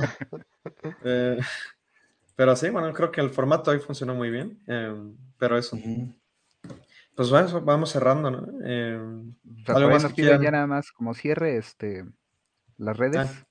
Ah. ¿Dónde? Eh, Bananotrix eh, dice, a ver, pero pasen las redes de los expositores. Ah, ya, pues a ver, este... Está la página de Ludivisión en Facebook, el canal de, YouTube, donde están viéndonos probablemente. Em, y principalmente sería eso. ¿Por qué no sacamos un Twitter, gente? Eh, sí, es lo que te iba a comentar, Edu. Twitter y ahí vemos otras cosas de páginas, pero eso lo vemos en administración, en behind the scenes. Este, pero bueno, yo creo no se refiere más a cuentas personales. Aquí, bueno, uh no sé si quieres empezar. Eh. Ah, bueno, pues me encuentran, para los que anden viendo, como Guauperro en todos lados, literalmente hablando. O sea, estoy en Instagram, Twitter, TikTok, Twitch, este. Justo ahorita, estos dos meses me he enfocado en ser muy activo en todas mis redes sociales. Entonces, así, me buscan Guauperro y me encuentran así en la red social que, que sea, ¿no? Literalmente hablando. Entonces, pues, si me quieren buscar así, en cualquier lado, hasta en el GitHub, así, si quieren ver mi código, ah, buscan wow perro y ahí salgo, ¿no? si, les interesa. Yo estoy como Edu en danzas en todos lados y ya, ahí. bueno, yo, cambié, puse. Ah, Luis, adelante. Ah, nada, yo ahí puse en mi nombre en mi Twitter, no sé si se ve. Es arroba lleón-779 en Twitter. Y básicamente en Twitter ahí pueden encontrar todo, ¿no? Mi página web, eh, todo, ahí tengo todos mis datos. De hecho, debería dejar mi página web, que, eh, que le he estado, es que he estado buscando cómo sacar un dominio propio, porque puedo tener luisleón.com, pero tengo que revisar eso. Pero ahí está la página web, ahí está todo, básicamente. Y ya, eh, no sé, Rubén. Ah, bueno, pues en mi caso, este, en Facebook, que es donde básicamente la única red que uso, tengo Twitter y todo, pero pues lo tengo más abandonado que este que el sistema de salud nacional. Y bueno, voy ahí como Rubén Darío Hernández. Eh, consolas, pues de pronto este, ahí me pueden encontrar como, o déjenme lo cambio. Ah, eso, eso sería súper interesante, ¿no? Eh, compartir nuestro, nuestro usuario en las consolas. Yo he querido jugar muchas cosas multijugador y no, no puedo porque no... Tengo muchos amigos en la vida real, pero no tengo muchos amigos en la consola, entonces de repente me siento solo, sobre todo para jugar juegos multijugador, ¿no? Entonces ahí si me quieren agregar, va, ¿no? Sí, les digo, eso es qué triste sonó eso, qué, triste sonó eso. RDH Mendo, creo que es nada más en mm. Xbox. Y, eh, mm. para los demás, para, las, para el resto, básicamente, eh, en minúscula la, pero es via Wolowitz. Ah, ok. Perfecto. Pues bueno, ahora sí, eh, vamos cerrando. Eh, pues un gustazo a todos que se pasaron por acá. Y a ver si para la siguiente jalamos más público. Y pues nada, nos vemos en la siguiente transmisión de Ludivisión. Así que... días. Sí, oye, ojo, que viene el coloquio de conservación de juegos. ¿no? Conservación de juegos. Sí. Ahí hacemos Invitadísimos y lo, difundimos. Pero bueno, también bueno, quedan todos invitados al ese coloquio. Eh, ¿Cómo es? Preservación de videojuegos. Bueno, ahí vemos el título. Pero bueno, eh, entre los comentarios es cada jueves. Eh, no es cada jueves, pero mm. siempre transmitimos en jueves. eso sí es muy, buen, buena pregunta. Creo que ahorita vamos a tenerlo así la próxima semana. Luego va a haber una de descanso, digámoslo de esa manera. luego viene un Ludiclub, y luego viene este algo sobre, precisamente sobre Día de Muertos. Ah, ah sí. sí, sí, sí, viene ese tema, ¿no? Algo sobre terror. Se va a estar buena. Y entonces es así más o menos ahorita lo, que tenemos planeado, los siguientes este, tres. Los tres que salieron aquí, ¿no? Pues vale, ahora sí, lo vamos cerrando. Y bueno, muchas gracias también, Perro, por pasarte aquí. Eh, invitado, invitado primerizo y esperemos que vengas más por acá. Sí, bienvenido, compañero. Un gusto tenerte por aquí. Pues gracias ahora sí que por la invitación y eh, cuando quieran aquí echamos la platiquita de, de games. se ponen buenas.